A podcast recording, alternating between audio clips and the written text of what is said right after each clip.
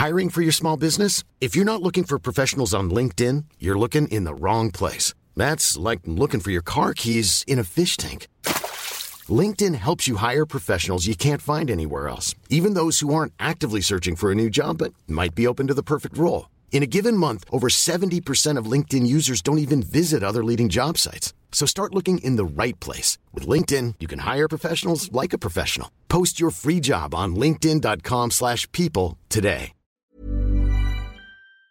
Bonsoir et bienvenue dans le podcast Culture PG du lundi 18 septembre 2023. Nous sommes de retour ce lundi après la trêve internationale. On a un énorme programme, on a un podcast beaucoup plus euh, traditionnel que la semaine passée. J'espère que ça vous a plu, mais on a eu pas mal de bons retours, donc ça a dû être le cas. On revient ce soir sur trois thèmes ce soir, trois énormes thèmes. PSG Nice vendredi soir. Les adieux, enfin le départ plus exactement de Marco Verratti euh, qui a été officialisé, c'était je crois mardi dernier, donc on en a, c'était trop tard pour le podcast il faut quand même qu'on parle du départ d'un joueur majeur du Paris Saint-Germain. Et enfin on finira avec le match de demain soir, PSG Dortmund qui est la première journée de la phase de poule Ligue des Champions 2023-2024. Bon, bonsoir à tous sur live, je vois que déjà des habitués qui sont là, ça fait très plaisir de vous retrouver. Il pas que des habitués, ça fait aussi plaisir de vous avoir avec nous, c'est vraiment très sympa. Euh, on me dit très sympa la semaine dernière. Bah, c'est super parce que euh, on aura pareil un thème un peu alternatif sur la prochaine trêve internationale, mais bon, on a le temps. On est débarrassé de la trêve de septembre, on va pas se dépêcher trop à aller à la trêve d'octobre. On est quatre comme toutes les semaines. Alors c'est plus du tout François, euh, Xavier et David comme la semaine dernière. Vous retrouvez des noms que vous connaissez un peu plus. Normalement, Mathieu est là. Bonsoir Mathieu. Salut à tous. Le grand retour, parce que je crois que ça fait euh, un mois que tu n'étais pas venu avec nous. Non, de, de trois semaines. Trois... Ouais, tu sais, à ton échelle, euh, vu ta, ta régularité, c'est c'est comme une blessure, c'est terrible. Euh, normalement, Ryan aussi est là. Bonsoir Ryan. Salut à tous. Et voilà, pour ceux qui ne le savent toujours pas, pour... Ryan est avec nous depuis 6 ans, mais il ne soutient toujours pas le Paris Saint-Germain. Bon, on l'accueille quand même avec plaisir. Et enfin, Titi est là aussi, normalement. Bonsoir Titi. Bonsoir, bonsoir à tous. Alors, si vous avez payé euh, 800 balles pour aller voir les adieux de Verratti au Parc des Princes sur Ticket Place, euh, Titi est dans le même cas que vous. Vous pouvez faire un groupe de soutien. Il n'y a pas de souci. Il sera très content de vous retrouver. Ça va. T'as pas, t'as pas totalement regretté? Bah, euh, c'est pas une belle soirée, hein, on va dire. J'ai connu meilleure soirée, on va dire. On est d'accord. Voilà. Euh, bon, bon, on va attaquer tout de suite. Donc PSG euh, Nice, Omar nous manque. Mais il nous manque à tous, mais il a des obligations, il peut pas être là. Écoutez, on fait le podcast quand même. On va pas s'arrêter. euh, dès qu'il y a une absence, il faut continuer. nous continuons, c'est comme ça. Alors, je reviens sur PSG Nice. Défaite 3-2 des Parisiens. Première défaite de Luis Enrique. Après 5 journées, parce que c'était la cinquième journée de, de Ligue 1 qui n'a pas encore eu le trophée des champions. Il sera en- normalement en janvier au Qatar, me semble-t-il. Oui, c'est officiel pour le Julian Draxler. hein, Le, club qatari a fait ça en fin d'après, mais le PSG a confirmé dans la foulée. Je reviens sur PSG Nice. Ouverture du score de Terem Moffi à la 21e. Mbappé égalisé à la 29e, passe décisive de Achraf Hakimi. Laborde a redonné l'avantage à Nice à la 53e sur une passe décisive de Terem Moffi. Terem Moffi a même marqué un quatrième but, enfin un troisième but euh, pour Nice à la 69e sur un contre. Euh, il est lancé côté droit par Laborde, me semble-t-il. Il peut se recentre, il marque. Et enfin, Kylian Mbappé a réduit l'écart à la 87e minute sur une passe décisive de Colomwani pour ce qui était son premier match avec le PSG. Euh, Qu'est-ce que je voulais vous dire d'autre? Eh bien, écoutez, comme je disais, première défaite. Enfin, Luis Enrique avait tenu un discours avant le match pour dire attention, c'est un match très compliqué de par la qualité de l'adversaire, de par les circonstances. Il n'avait pas rajouté de par les précédents PSG Nice, mais après avoir beaucoup tourné autour du pot, bah ça y est, euh, Nice est venu gagner au Parc des Princes. Je vais pas dire que c'est totalement une surprise parce que ils ont quand même un effectif de bonne qualité pour, pour la Ligue 1, voire de très bonne qualité sur certains postes. Je pense notamment à, à Mofi qui est un joueur qui techniquement n'a rien à faire, euh, enfin plutôt d'un point de vue financier, n'aurait rien à faire à, Nice. Euh, bon, euh, les premières minutes ont quand même assez vite montré que Nice allait être très gênant, que Nice bloquait bien le PSG. D'entrée, on voit par exemple que Donnarumma euh, est mis en difficulté sur une relance parce que euh, le PSG lui propose pas grand-chose. on voit, je trouve qu'on voit quand même assez vite que le match va être, compliqué pour les Parisiens. Outre le fait que bah on avait quand même euh, des absents importants. euh, paradoxalement, le but niçois arrive sur une action euh, un peu gag et tout. D'ailleurs, pour ceux qui savent pas, à l'étranger, en fait, le but euh, n'a pas été diffusé parce que le signal international a coupé. Donc, euh, on a repris, le but était marqué, personne n'a compris ce qui s'était passé. Mais bon, ça, c'est autre chose. Euh, on a malgré tout un PSG qui est vraiment pas terrible. Il y a le 2-0 qui passe pas si loin avec la frappe de Thuram à l'entrée de la, surface. On a paradoxalement un, un léger rebond parisien juste avant la demi-heure avec cette énorme occasion gâchée par Dembélé. Le PSG égalise finalement par une action initiée par le même Dembélé avec Hakimi côté droit, bon centre en retrait, puis après Mbappé qui trompe un Bulka qui est quand même pas terrible, terrible. Voilà. Euh, il y a une dernière alerte sur le but parisien juste avant la mi-temps avec ce raté euh, de, de Lotomba. Bon, alors il est arrière droit, il se retrouve du gauche en bonne position, tout ça. euh, c'est pas forcément la meilleure pour lui. Mais bref, c'est comme ça. Et finalement, Nice marque un deuxième but qui est pas vraiment immérité sur ce contre en, début de seconde période. Ça se, se complique. Nice passe tout près déjà euh, de, de comment ça s'appelle? Oui, il y a aussi une, occasion de Dembélé effectivement avant le 1 partout. Euh, non, après pardon, euh, après le le 1-1 qui effectivement peut faire basculer la rencontre. Au niveau des expected goals, je crois que c'est assez équilibré, genre 1,50 à 1,60. J'ai cherché un peu, mais Infogol a un peu fermé visiblement, donc j'ai pas trouvé tous les chiffres que je voulais. Mais bref. Nice re- reprend l'avantage dès la 53e. Nice est tout proche du 1-3 dès la 55e avec ce Diop qui bute sur Donnarumma. Et Paris globalement a, beaucoup. On voit qu'il a du mal à revenir. Luis Enrique fait deux changements dès l'heure de jeu. Si je me trompe pas, la dernière fois qu'il a fait deux changements dès l'heure de jeu, ça devait être euh, Lorient et Toulouse, des matchs où il voit que l'équipe est bloquée. Sinon, ensuite, bizarrement, il avait tardé un peu plus. C'est-à-dire que, en général, euh, plus il tarde, plus il est content de ce qu'il voit sur le terrain. Quand il fait deux changements dès la 60e, c'est pas bon signe sur ce que l'équipe est en train de produire. Ça se voit. On arrive donc à la 20 minutes de la fin avec Terem Moffi qui marque ce troisième but où il se balade dans toute notre défense. Bon, ils amusent après l'histoire de la célébration, tout ça.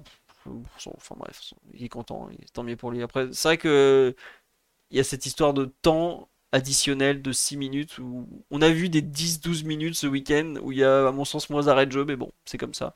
Euh, voilà. Après, le PSG se met à pousser, mais on voit que c'est désordonné, qu'il y a pas beaucoup d'occasions au final. On a euh, un peu ce, long ballon de, Danilo où Mbappé contrôle pas bien, mais est-ce que c'est vraiment un- une occasion? Je suis même pas certain.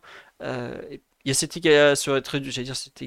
cette réduction du score sur ce, ce mouvement pas trop trop mal construit. Côté droit, on trouve quelqu'un dans surface, on va chercher deuxième poteau, tout ça.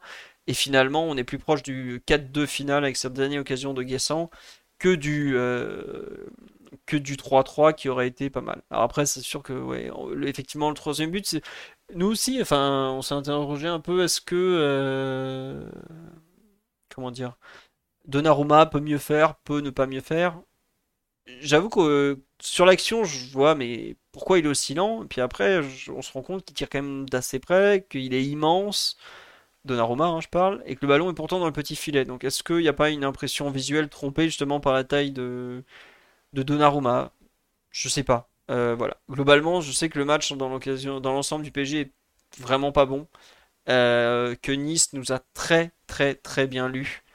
Euh, nous a totalement annihilé. Tout ce qui avait marché au cours des derniers matchs, euh, la relance par les côtés, les paires des deux côtés, tout ça n'a pas marché. Euh, les transitions, les rares qu'on a pu avoir, Nice a fait des fautes très intelligentes quand il se sentait en danger. Je pense par exemple à un Kefren Turam qui a été vraiment super malin à ce niveau-là, qui a fait les fautes qu'il fallait quand il fallait. Nice a pu s'appuyer sur un joueur, un avant-centre très très fort en la personne de Terem Moffi, qui a réussi à faire ce que aucun jusque-là des avant-centres euh, de- depuis le début de la saison n'avait réussi à faire, à savoir dominer complètement la défense centrale. Et outre l'aspect collectif où Nice a été euh, très dominant, puisque comme j'ai dit, leur plan de jeu ça a été bien appliqué, euh, on n'a pas su s'en sortir, on n'a pas su compenser les absences, mais en plus il y a des erreurs des, des prestations individuelles qui sont parmi les, les, plus mauvaises depuis le début de la saison. Je pense bah, Skriniar évidemment, mais Lucas Hernandez est catastrophique. Euh, Vitinha est, retombé à un niveau digne de la saison passée. Danilo a fait ce qu'il a pu, mais sur le deuxième but, je regrette, il le sait que Mofi est gaucher, il n'a pas le droit de se prendre un crochet pareil. Donc même de Norma dont on a parlé, pas, pas génial. Il y a beaucoup de, choses qui sont pas allées dans le bon sens et ça donne cette défaite 3-2 à la maison qui, à mon sens, nous, nous pendait un peu au nez tant la, préparation a été tronquée et le match arrive trop tôt pour une équipe qui est à chaque trêve internationale éparpillée aux quatre coins de la planète. Donc voilà, triste, triste fin. Je pense pas que ça a un impact forcément sur le match de de comment dirais-je de, ce mardi soir. Euh, tant les deux équipes Nice et Dortmund ont absolument rien à voir, mais quand même euh, une un vrai coup d'arrêt. Heureusement au classement c'est pas trop pas trop gênant. Et euh, oui, j'ai même pas cité Solaire dans ceux qui sont nuls parce que bah, le pauvre est dans la suite de son début de saison où il est, catastrophique. Voilà, Mathieu, je te laisse compléter ce, ce pouls du match un peu long, et pas très positif, mais j'imagine que tu t'es pas régalé non plus sur cette rencontre.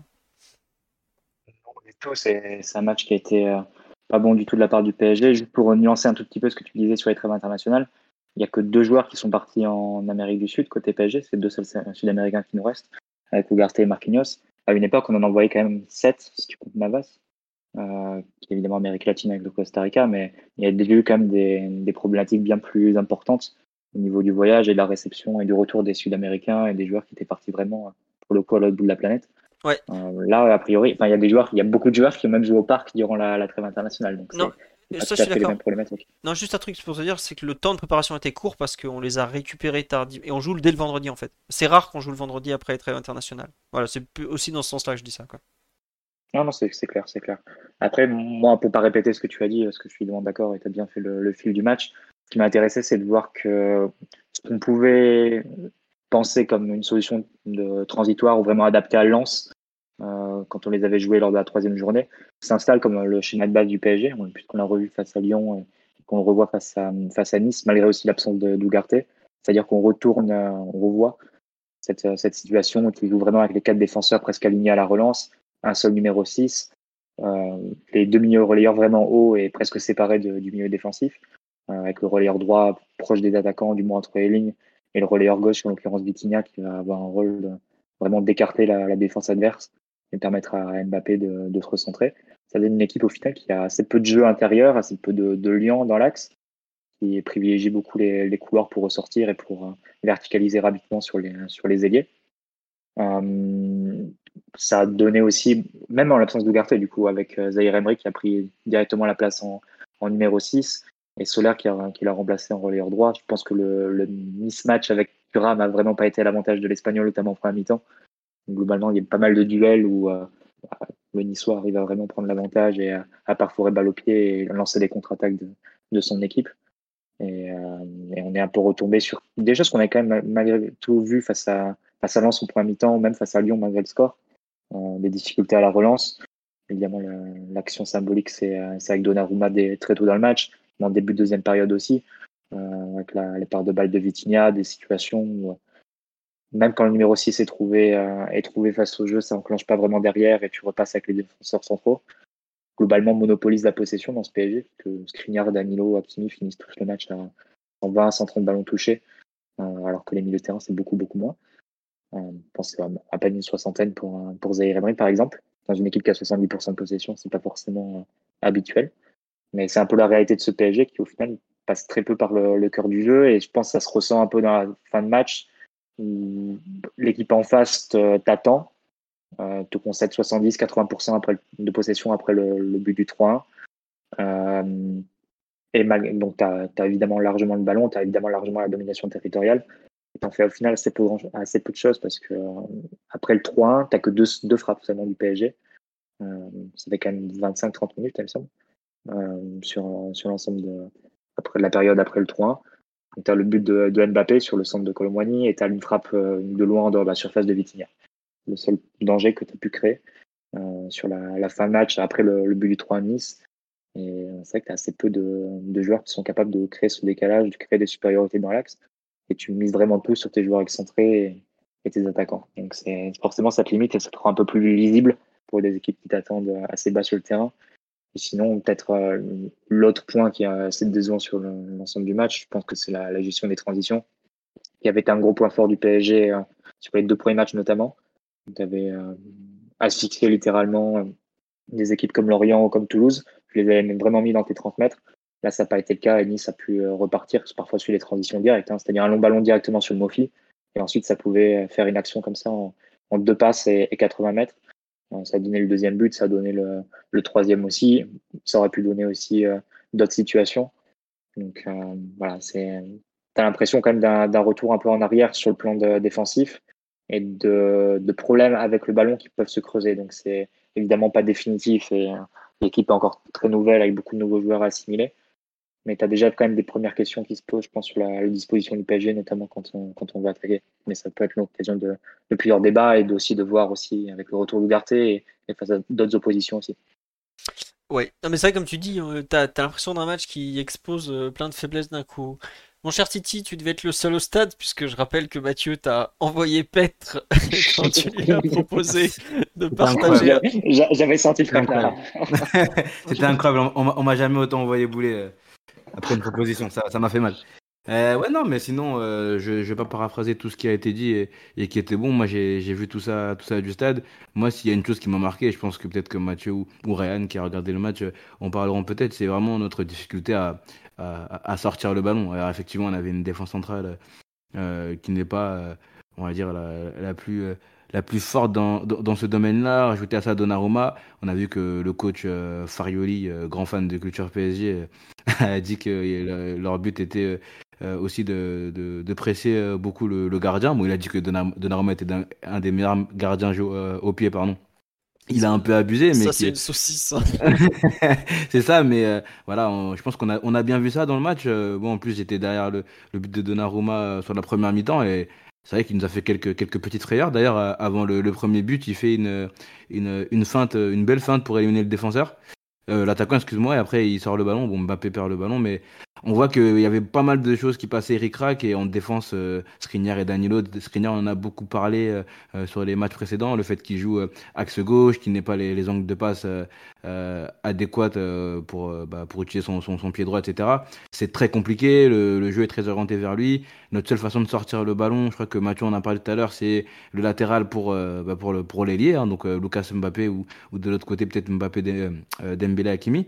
Mais c'est vrai que c'est assez compliqué de, de, sortir ce ballon-là et on voit que les équipes, euh, bah, évidemment, elles prennent confiance, elles, elles viennent nous presser très haut et, elles n'ont pas beaucoup de, chemin à parcourir pour récupérer ce ballon et se retrouver dans, notre surface et, et, marquer, et marquer un but. Quoi. Donc c'est une des choses qui m'a marqué euh, sur, sur ce match-là. Alors sur les autres matchs, c'était déjà un peu le cas, mais on avait réussi à sortir ce ballon-là sur les côtés un peu, un peu mieux.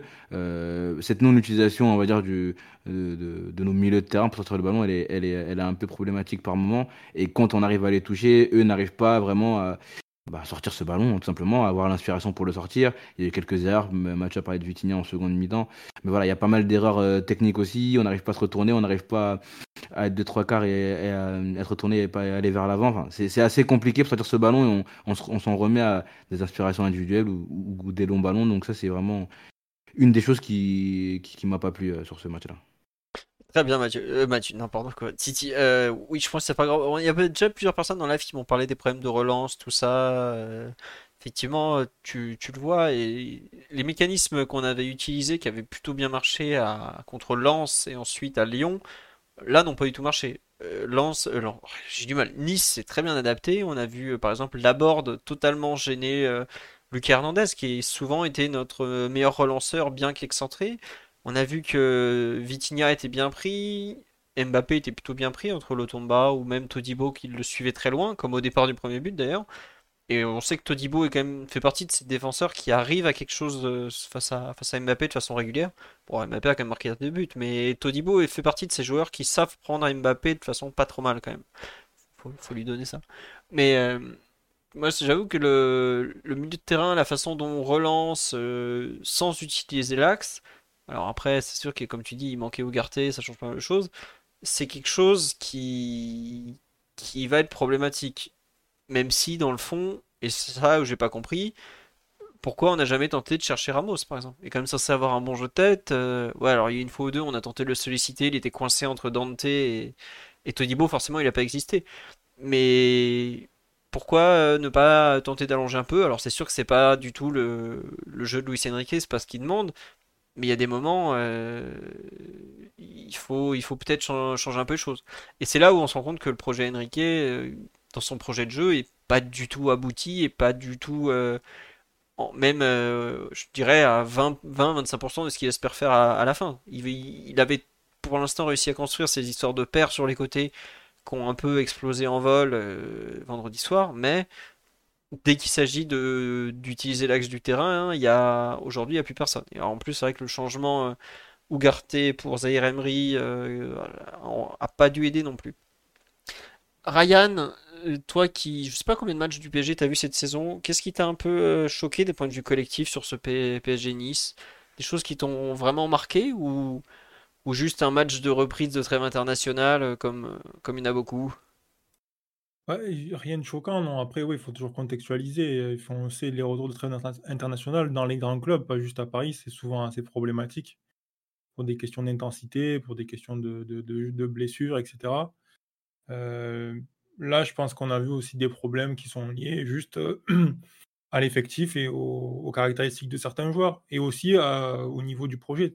Tu, tu, parlais un petit peu du projet Lucien Riquet, bon, c'est une équipe qui est complètement en construction et qui en est, au tout début encore. Hein. donc, je pense que c'est normal de ne pas du tout voir une équipe aboutie et bien travaillée.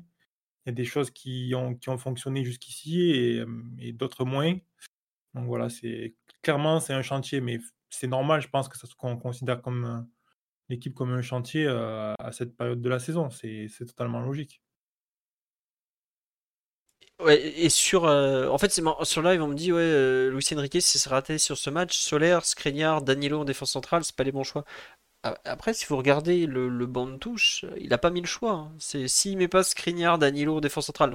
je pense que les, les indicateurs physiques leur ont dit que c'était pas une bonne idée de faire jouer Marquinhos et Ugarte dès le coup d'envoi. C'est normal. Hein. Ils avaient joué, je crois que Marquinhos avait joué au Pérou et Ugarte avait joué au... en Équateur. Donc euh, vraiment très l'autre bout du monde. Et il joue tard, il joue dans la nuit de mardi à mercredi, si je me trompe pas. Donc c'est vraiment très tardif. Admettons qu'ils, mettons-les de côté au coup d'envoi. Vous regardez la... feuille de match. C'est en fait soit vous mettez Kurzawa, soit vous mettez Danilo. C'est-à-dire que si vous mettez, euh, si vous voulez jouer avec Lucas Hernandez dans l'axe, ça veut dire qu'il faut trouver un arrière gauche. Et donc c'est euh, bah, Kurzawa, puisque Nuno Mendes n'est pas là et que Bernat a été prêté. Voilà. C'est à vous de voir qu'est-ce que vous préférez. C'est pas évident, à mon sens. Voir, je, comprends un peu ce qu'il a fait. Euh, après, au milieu de terrain, bon, bah, c'est Solaire ou Endur. Endur a pas non plus fait des débuts extraordinaires. C'est vrai que l'absence de Fabien Ruiz par exemple tombe très très très mal sur ce match parce que bah, c'est typiquement le joueur qui aurait pu te prendre la place de Solaire ou au moins euh, jouer à la place de Ugarte devant la défense, laisser Zaire Emery à son poste. ça change beaucoup de choses. C'est là effectivement où bah, tu te rends pauvre Luis Enrique quelque part est déjà un peu euh, aux, limites de son effectif. Quand on lui a dit ouais c'est quoi vos milieu de terrain, il a commencé à citer Endur euh, en premier, je suis là. il a dit Solaire Endur, je fais bon.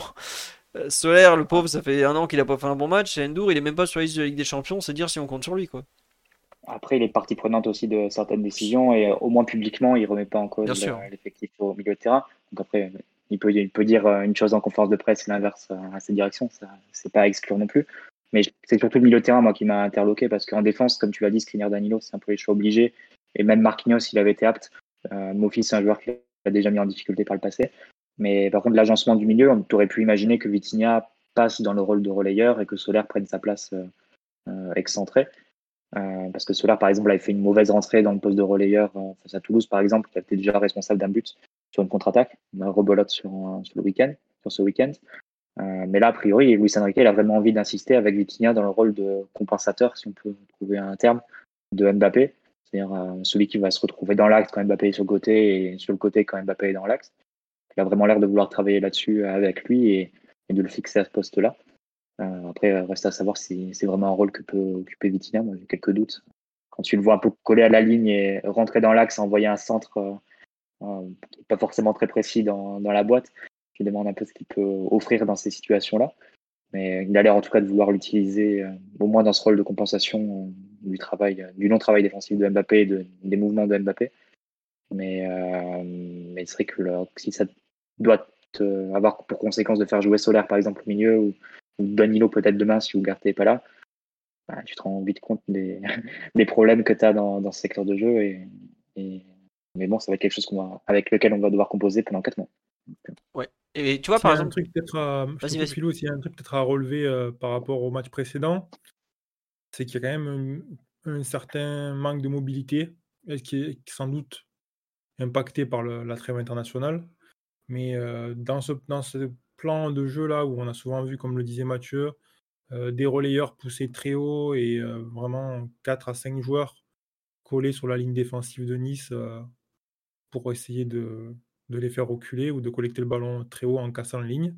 On a aussi vu vraiment des, joueurs très immobiles, des fois vraiment juste dos au but, en train de regarder le possesseur du ballon parisien, sans réellement offrir de mouvements tranchants. Et donc, c'était facile pour Nice de défendre ces situations-là. Après, c'était très compliqué pour le, joueur du Parisien qui recevait le ballon, dos au but comme ça, de faire face à un pressing agressif de Nice derrière, essayer d'offrir une situation intéressante et de produire quelque chose avec ce ballon-là. Donc c'est vrai que dès le départ, on avait des passeurs qui n'étaient pas forcément aptes, mais je dirais quand même que le plan de jeu, je ne sais pas si c'est un principe, si on le verra par la suite, mais en tout cas le plan là d'éloigner les milieux de terrain euh, du possesseur du ballon, a aussi compliqué la tâche à Paris sur ce match. Et euh, le manque de mobilité, je pense que c'est quelque chose qui est quand même assez impacté par la trêve internationale parce que sur les premiers matchs de, la saison, on n'avait pas vu ça. Quoi. Euh, oui, non, c'est sûr que c'est quelque chose où, au contraire, les Parisiens avaient fait preuve d'une certaine dépense physique.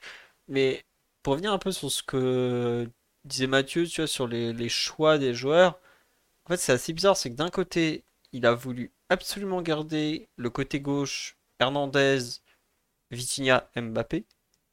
Et de l'autre, il a pris le risque en fait de changer l'équilibre Zaire Emery, Hakimi, Dembélé en incorporant Solaire et en mettant euh, Zaire Emery devant la défense. C'est là où je comprends un peu l'idée de garder le plus de repères possible, mais il n'est pas allé totalement jusqu'au bout de, son idée.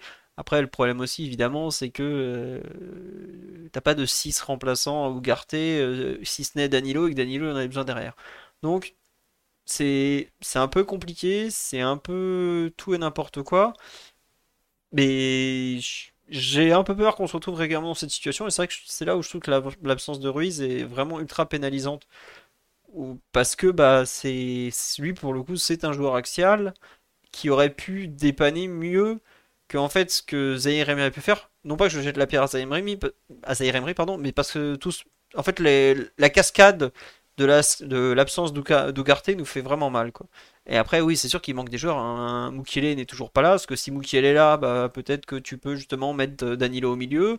Et surtout Mukiele euh, les tabasser avec euh, Terem Moffi demande que ça. Voilà c'est là où en fait on n'a pas parlé, mais au coup d'envoi vendredi soir, il manque Mendes, Kimpembe, Marquinhos, Mukiele. Sur la saison 2022-2023, ça aurait été pratiquement la défense titulaire. Et là, pour l'instant, l'effectif, on voit hein, des absents pas trop. Quand on liste les absents, on n'a pas l'impression qu'il y en a tant que ça. Mais malgré tout, avec un effectif qui a été réduit en quantité, dès que tu en as 3, 4, 5, parce qu'en fait, au coup d'envoi de la rencontre euh, vendredi soir, tu as même 6 absents. Tu as les 3 habituels, hein, Nuno, Kimpembe et, euh, et comment il s'appelle? Mukiele. Tu rajoutes euh, Marquinhos qui peut pas jouer, Ugarte, plus Asensio qui s'est qui s'est blessé en sélection. Bah tout de suite. aussi. Ouais, oui, Lee Non, mais t'as raison en plus, parce que mm. le, quand tu vois comment euh, fait un mauvais match, tu peux. Et Ruiz au plus. Enfin voilà, on se retrouve donc avec 7 absents. 6-7, je compte même plus. Mais t'as Lee Kang-in, tu peux basculer Vitinha sur l'autre aile, donc tu sors Solaire du match. Bah, je regrette, vu le match qu'a fait Solaire, et c'est, bah, je jette pas la pierre parce que le pauvre il est complètement perdu à Paris, ça change quand même pas mal de choses.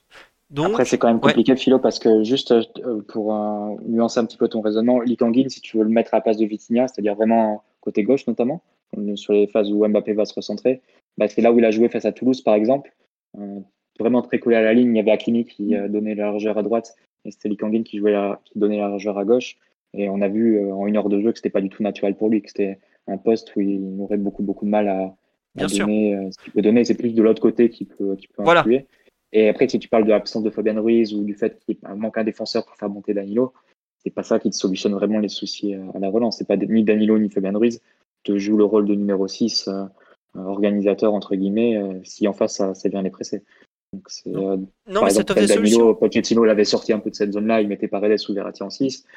Et Danilo même jouait même ce rôle de relayeur. Tourelle, n'en parlons pas, il mettait carrément défenseur. Fabien Ruiz, il est sur les situations où il se retrouvait en phase de premier relanceur l'an dernier avec Galtier.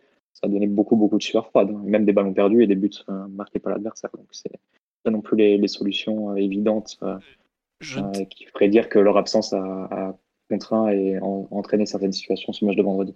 Je suis entièrement d'accord avec toi, mais en fait, c'est juste que on a eu des, performances individuelles tellement mauvaises et tellement marquées que tu es obligé de te dire ceux-là, même s'ils sont pas forcément top, et je pense par exemple au pauvre Solaire qui a fait un match effroyable, ou, ou même Skriniar qui fait un match vraiment mais catastrophique, Lucas Hernandez, je veux dire, t'as pas de solution sur le banc de touche en fait. Tu regardes le banc de touche, tu fais pas.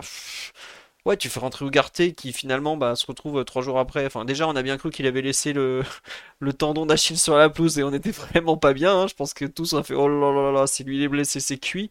Euh, mais ce que je veux dire, tu vois, par exemple, Danilo et, et Skriniar, tu le vois, le manque de mobilité, c'est là où, bah, par exemple, un Mukiele t'aurait peut-être fait du bien. Hernandez qui est pas du tout dedans, euh, si tu fais jouer Nuno, enfin voilà, c'est plus un enchaînement de circonstances qui font que tu arrives à laisser passer Terem Moffi pour euh, Thierry Henry des années 2000 ou pas loin, c'est pas tout à fait normal non plus. Voilà, c'est plus dans ce sens-là que je dis ça. Oui, Ryan, tu veux rajouter quelque chose? Non, j'allais dire euh, un peu dans le sens de, Mathieu, je suis assez d'accord. Je pense que franchement, à, option égale, c'est-à-dire c'est les deux joueurs qui sont aptes là sur ce match. Si euh, Luis il a soit Danilo, soit Zaire Emery euh, pour le, premier poste devant la défense, je pense que c'est le, petit jeune qui passe devant pour une raison simple, c'est que c'est son joueur le plus fiable avec le ballon dans ses milieux de terrain actuels. C'est sans doute celui qui a la meilleure protection de balle. Et c'est sans doute celui qui est le plus apte, euh, qui, montre le plus de personnalité. Et ça, pour ressortir le ballon et pour être le premier passeur, c'est indispensable. Donc, euh, j'imagine le même match là avec les relayeurs éloignés, très proches de la ligne défensive de Nice et tout, et Danilo face au jeu avec un quarterback. C'est cauchemardesque. Il hein. ne faut pas, faut pas qu'il fasse ça, Luis Enrique. Et après, est-ce que par exemple il aurait pas ressorti son 3-2-2-3 euh, ou ce genre de choses Quelque chose qu'on avait vu en préparation, qu'on a qu'on avait même vu sur les deux premières journées de championnat d'ailleurs. Euh... C'était le débat qu'on avait après Lens, rappelle-toi, on se demandait si c'était une adaptation euh, juste au schéma de Lens, le fait de jouer vraiment avec les quatre défenseurs face aux trois, face aux trois attaquants de Lens qui viennent te presser. au final, il l'a répété face à Lyon, il l'a répété face à, face à Nice aussi. Je me demande si ça n'a quand même pas à voir avec le retour de Mbappé dans l'équipe, hein, dans le 11 titulaire le fait de vouloir euh, utiliser un milieu terrain du coup pour compenser les mouvements de Mbappé, en l'occurrence Vitinha, euh, ce qui un peu change un peu ta formule, et aussi le retour de Dembélé dans l'équipe, parce que sur les deux premiers matchs, c'était Hakimi qui était vraiment qui prenait tout le couloir. Là, tu mets Dembélé euh, de ce côté-là, donc tu as deux solutions. Soit tu gardes le même système, tu bascules Hakimi à gauche, ce serait lui qui donnerait la largeur. soit tu trouves une autre solution, c'est un peu la direction dans laquelle va Luis Enrique, c'est-à-dire les quatre défenseurs et Hakimi qui reste du coup à droite. Mais à voir si, euh, ça peut évoluer. Mais j'ai l'impression qu'il s'est un peu fixé. C'est un peu la question qu'on se posait après Lens. J'ai l'impression qu'il s'est un peu fixé sur ce 4-1, 5 si on veut aller pour, pour schématiser. C'est pas toujours un 4 5, mais ça, je pense que ça rend un peu l'idée d'avoir euh, des relais vraiment hauts, dont un qui va, qui va compenser les mouvements de Mbappé. C'est vrai, comme dit sur live, par moment, Hakimi a un peu occupé le, rôle euh, un peu type 3-2-2-3 sur le milieu de terrain. En tout début de match, notamment, j'avais l'impression qu'il jouait très intérieur. Mais on n'a pas, on pas eu totalement de continuité et tout. Bon. C'est un ajustement aussi face à Lyon en deuxième mi-temps. Je pense que ça avait d'ailleurs aidé l'équipe en deuxième mi-temps face à Lyon. Qu'Akimi revienne plus euh, proche du numéro 6 ou Gardel. Oui, Titi, oui. Euh, non, non, j'allais dire que c'est une chose qu'on voit de plus en plus euh, chez Ashraf. Après, c'est pas peut-être dans, dans ça qu'il est le plus, le plus à l'aise, mais il y a, y a, pas mal de situations où tu le trouves un, peu plus, un peu plus à, l'intérieur, etc., où tu te dis que s'il est un peu plus fin, etc., techniquement, il peut, il peut réussir à, nous aider dans, dans, ces zones-là. Mais je pense que ça, c'est un travail qui va devoir être fait sur le joueur parce qu'avec Dembélé qui, qui longe énormément la ligne côté droit, il est obligé de trouver d'autres courses et d'autres endroits sur le terrain où il peut être aussi intéressant. Donc il va devoir aussi step up en qualité euh, qualité technique et peut-être en, en, vision pour trouver des, des passes intéressantes, etc. Bon, c'est vrai que c'est un, rôle assez, assez difficile, hein, que l'on voit pas mal chez les, latéraux de, de, City. À la fois, j'ai regardé le match de City, je voyais que Guardiola, des fois, il était au milieu de terrain. Je me disais, mais qu'est-ce qui se passe là? Il joue comment, etc. Mais ouais, c'est des choses qu'on qu'on voit par moment dans, dans, dans, les matchs avec, avec Hakimi et ça peut être intéressant. Ouais, mais ça, bah d'ailleurs, le, le comment les deux buts parisiens viennent un peu de, d'action avec Hakimi côté droit, euh, Dembélé. Euh. Le, côté droit euh, parisien, malgré tout, fonctionne pas si mal. Hein. Même, même sur, bah, d'ailleurs, la tête de Ramos, pas très loin du poteau, c'est encore Hakimi et Dembélé, si je me trompe pas. Pratiquement toutes les occasions parisiennes, de, à part celle du loupé de mais c'est un ballon perdu, donc c'est un, cas un peu particulier viennent de ce côté droit. Et c'est vrai qu'on me dit sur live quelque chose que je suis très d'accord. Il y a eu des moments où je trouve que Asensio a manqué pour euh, tenir le ballon dans, autour des 30 mètres, pour, faire, euh, pour avoir le geste juste notamment. On n'a pas du tout vu Gonzalo Ramos, alors c'est pas son profil non plus, mais peut-être que la justesse de, de, Marco Asensio nous a manqué. Je pensais pas dire ça, ça dès, dès le mois de septembre à la première absence, mais c'était la grosse différence. On a vu que euh, l'attaque était moins connectée. On a, par exemple, on a eu beaucoup plus de mal à, avoir la connexion euh, Dembélé-Mbappé, alors qu'on l'avait pas mal, on l'avait beaucoup vu à Toulouse, on l'avait vu contre Lens, on l'avait vu à Lyon. Et là, avec Ramos qui, qui crée un, un trou euh, dans le jeu, et c'est son profil, hein, c'est pas du tout une critique, ou en tout cas on lui a pas, on l'a pas su l'intégrer, alors qu'on avait bien su le faire en seconde mi-temps à Toulouse. Je, me souviens d'une action où les trois combinent et où ça, ça part vers le but. Bah là, c'est vrai que ça a été un peu, euh, un peu dommage, un peu, un peu pas terrible. Donc euh, vraiment collectivement, je sais pas comment vous l'avez senti, mais moi une, une vraie sensation de, retour en arrière en tout cas. Donc on va voir. Est-ce que vous voulez rajouter quelque chose sur ce, ce PG Nice? Oui, Titi, non, c'est bon. Non, mais j'allais dire que même, euh, tu sais, euh, du stade, bon, on a eu ces, euh, ce but de Mbappé, tu sais, pour le, pour le 3-2 qui a un peu, un peu, on va dire, électrisé un peu le stade. Mais après, après le but, j'ai pas. Enfin, je sais pas, à aucun moment j'ai senti qu'on pouvait aller chercher l'égalisation ou mettre un peu, un peu plus le feu à cette défense niçoise comme, comme l'a dit Ryan, c'était très très arrêté. Même, euh, même Barcola, quand, quand il rentre, etc., je le vois, il est très, il est très collé à la ligne, très enfermé à droite. Enfin, même collé à la ligne. En tout cas, il était très enfermé à droite. Je trouvais pas de, beaucoup d'espace, etc. J'avais juste espoir, comme tu l'as dit très bien aussi, à un moment que Hakimi avait pas mal de, de, de pardon, d'actions et de, et de courses vers l'avant, etc. Peut-être qu'il allait peut-être réussir à trouver encore un centre ou quoi caisse, mais j'ai pas senti vraiment euh, une possibilité de, de, revenir dans ce match et de faire, euh, faire peur à Nice après le but de, de Mbappé. Je suis pas sûr qu'on soit allé beaucoup dans la surface après, après On n'a pas de trappe du PSG après le but de Mbappé et c'est Nice qui a la meilleure occasion après vu que voilà. Guessant part en compte, Guessant, revient bien et Donnarumma fait l'arrêt. Ouais. ouais. Donc voilà, c'est vraiment, euh, j'ai pas senti de, de, pas, de, pas, pas, pas, de révolte, pardon, mais vraiment, j'ai pas senti le fait qu'on arrive à faire peur à Nice. Tiens, on me dit ça, euh, Barcola a une occasion quand même. J'ai pas de souvenir de Barcola. Une occasion Plutôt, une, il y a une déviation de sa part, où il y a un. Il y a une action effectivement où il est trouvé, dans, je crois, dans la surface, mais je me demande s'il n'y a pas un hors-jeu de sifflet ou s'il confondrait pas avec le match à, Lyon. Parce que j'avoue que Barcola a une occasion euh, dimanche, euh, vendredi, pardon. Ça me dit rien. Bon, écoutez, peut-être. En tout cas, on n'a pas été très dangereux après ce, 3-2. Et comme tu dis, Titi, on avait le ballon, ça poussait, mais t'as pas l'impression que c'était proche de craquer en face. Quoi. On passe au perf individuel. On a tellement de thèmes aujourd'hui, il faut qu'on avance. 40 minutes de perf collective, euh, ça suffira largement. Surtout vu la tête du match. Hein. Messieurs, Donnarumma, les 4 de derrière, le milieu, les 3 de devant. De qui vous souhaitez parler sur ce match-là, même si on a déjà parlé un peu euh, Tiens, je vais vous lancer un peu sur un thème. Est-ce que vous êtes inquiet du match très très très compliqué du dénommé Milan Skriniar qui a vraiment euh, bu le calice jusqu'à la lie face à l'incroyable Terem Moffi qui lui a fait qui l'a vraiment euh, bah, traumatisé hein, ou pas loin. Euh, Nuno revient quand? Je ne sais pas, personne ne sait. Le PG n'a jamais donné de durée d'indisponibilité. Alors en théorie, je crois qu'ils avaient dit peut-être après la trêve internationale. Voilà on sait pas.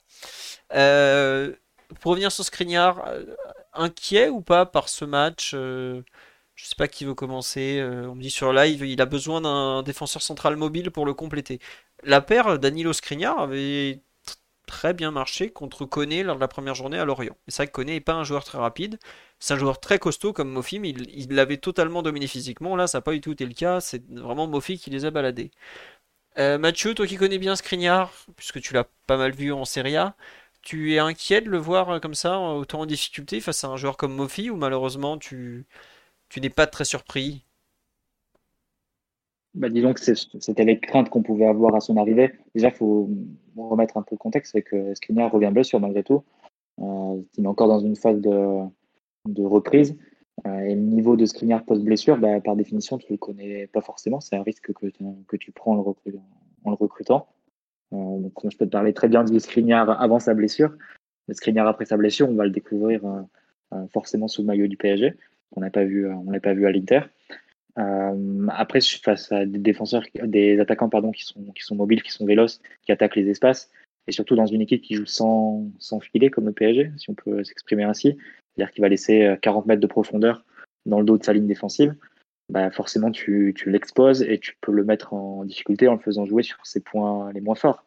Donc ça c'est une chose. Skriniar, là où il arrive à être bon avec 40 mètres de profondeur dans le dos, quand il arrive à passer devant son défenseur, à gagner au physique, à intercepter le ballon et intervenir comme ça pour couper le, contre avant qu'il ait vraiment lieu. Mais si l'adversaire arrive à trouver le ballon directement dans l'espace et que Skriniar se retrouve à, courir un peu vers son but, à, devoir faire du recul frein, etc., là, il va être en, beaucoup, en, plus grande difficulté, notamment face à un adversaire comme Mofi, euh, qui, euh, bah, même en Italie, il n'y a, pas beaucoup d'attaquants qui ont son profil. Euh, rigueur, hein, tu peux citer Lukaku, qui est, un joueur qui est, excellent comme ça en contre-attaque quand il a des, des mètres à, gagner balle au pied, mais ils jouaient dans la même équipe que, que Skriniar, donc forcément tu les as pas vus euh, l'un contre l'autre. En Italie, c'est plus rare de trouver ce, ce profil d'attaquant et surtout de ce niveau-là. Euh, maintenant, c'est vrai qu'il euh, a, vraiment souffert. Je pense que c'est pas le seul. Hein. Danilo s'y prend sur l'action du deuxième but. La façon dont il jette sur le, crochet, c'est quelque chose qu'il faut pas faire, notamment face à un attaquant, même dans sa surface, parce que l'attaquant a même le loisir, s'il le voulait, de, jouer le penalty. Il faut jamais se jeter comme ça. Mais euh, ouais, les deux ont beaucoup souffert et c'était pas la charnière évidemment à aligner face à Mofi, mais comme on, a dit tout à l'heure, il n'y avait pas forcément d'autres options. Euh, et même s'il y en avait eu d'autres, euh, Marquinhos a aussi des matchs dans le passé où il a souffert face à Mofi. Donc, Parce que Mofi, il y a des matchs avec, même avec Lorient, je crois que j'ai fini d'un match, il avait raté pas mal d'occasions, mais il avait été vraiment super bon. Euh, il avait eu vraiment pas mal d'occasions. Il avait été, il avait piché dans le dernier geste, mais il nous avait fait mal aussi euh, en avalant les espaces comme ça, en étant très très fort physiquement, etc. Et effectivement, contre contre Skriniar, euh, c'était un peu le, type d'attaquant qu'on attendait de voir hein, contre lui. On avait vu un peu Wai il y a, il y a trois semaines, je sais plus combien de temps, face à Lens, Ouais, sur une fin de match. Exactement, en fin de match, un, un bel appel où Skriniar avait été pris dans le dos, etc. Là, quand tu vois le, c'est le troisième but euh, avec Laborde où il faut un petit relais Laborde Mofi, un petit, une sorte de longue 2, je crois, c'est ça. Enfin bref, en tout cas, Mofi est bien lancé dans la profondeur. Là, je, enfin, on, le sait, même euh, avant que la saison commence, on savait que Skriniar allait souffrir face à, ce genre de joueur et face à ce type d'action. Et là, il peut, peut pas faire grand chose parce que ça va trop vite pour lui et, il aime pas défendre comme ça. Euh, c'est à deux semaines où je disais que on le voyait attaquer, euh, enfin en tout cas défendre très haut et ne, pas hésiter à essayer de couper l'action très très vite parce qu'il avait sans doute euh, peur d'être pris ensuite derrière dans son dos. Bah là, cette action-là, il, a gagne pas le duel au début avec Mofi. Mofi arrive à donner le ballon à la board, ça repart derrière. Ouais, il est, il il est foutu, il est fichu. Donc je sais pas si je suis, je suis inquiet pour lui. Comme Mathieu a dit, il revient de blessure, mais c'est clair que le, le, joueur qu'il est aujourd'hui, il y aura pas non plus 10 euh, ou 15, 15 changements en plus dans, dans, son jeu parce qu'on sait qu'il est comme ça de, depuis un moment et là encore plus avec sa blessure au dos je pense que niveau mobilité euh, il va toujours souffrir face à des face à des joueurs comme ça quoi. Donc euh, à voir comment comment il pourra être dans le futur avec qui il sera associé et avec ballon j'en ai parlé tout à l'heure mais c'est vrai qu'il faut qu'il sorte vite de l'axe gauche hein. vite vite. Parce que vraiment le pauvre il est en, il est en difficulté hein, pour sortir ce ballon là et, et les équipes orientent le pressing sur lui quoi Juste pour insister sur le dernier point que tu mentionnes, Titi, euh, c'est vraiment fondamental sur ce point parce que c'est les, les, défenseurs du PSG qui touchent le plus de, ballons, de, ballons dans cette équipe. C'est pas les milieux de terrain, euh, même de loin. Hein. Les, les, trois joueurs qui ont touché le plus de ballons du PSG, c'est Danilo 133, Hakimi 125 et Skriniar 109. Et pour donner à, pour, à titre de comparaison, Zaire Emery c'est 80. Donc tu as un écart de 40 ou 50 ballons touchés par exemple entre le numéro 6, celui qui est censé organiser le jeu, et les, et les défenseurs centraux euh, et un joueur comme Danilo, par exemple. Euh, on passe beaucoup par les défenseurs pour ensuite, entre guillemets, sauter le milieu. évidemment, tu le sautes dans différentes proportions, parce que quand tu as 70% de possession, le ballon revient quand même malgré tout au, milieu, mais il revient beaucoup moins qu'aux défenseurs centraux, et tu pas vraiment de bon pied derrière. Euh, peut-être Marquinhos et Hernandez, si, on veut les citer, mais Hernandez joue latéral. Et Marquinhos n'était pas là sur, un match comme hier. Et Skriniar, encore plus côté gauche, il ne va, pas va pas améliorer la possession du PSG.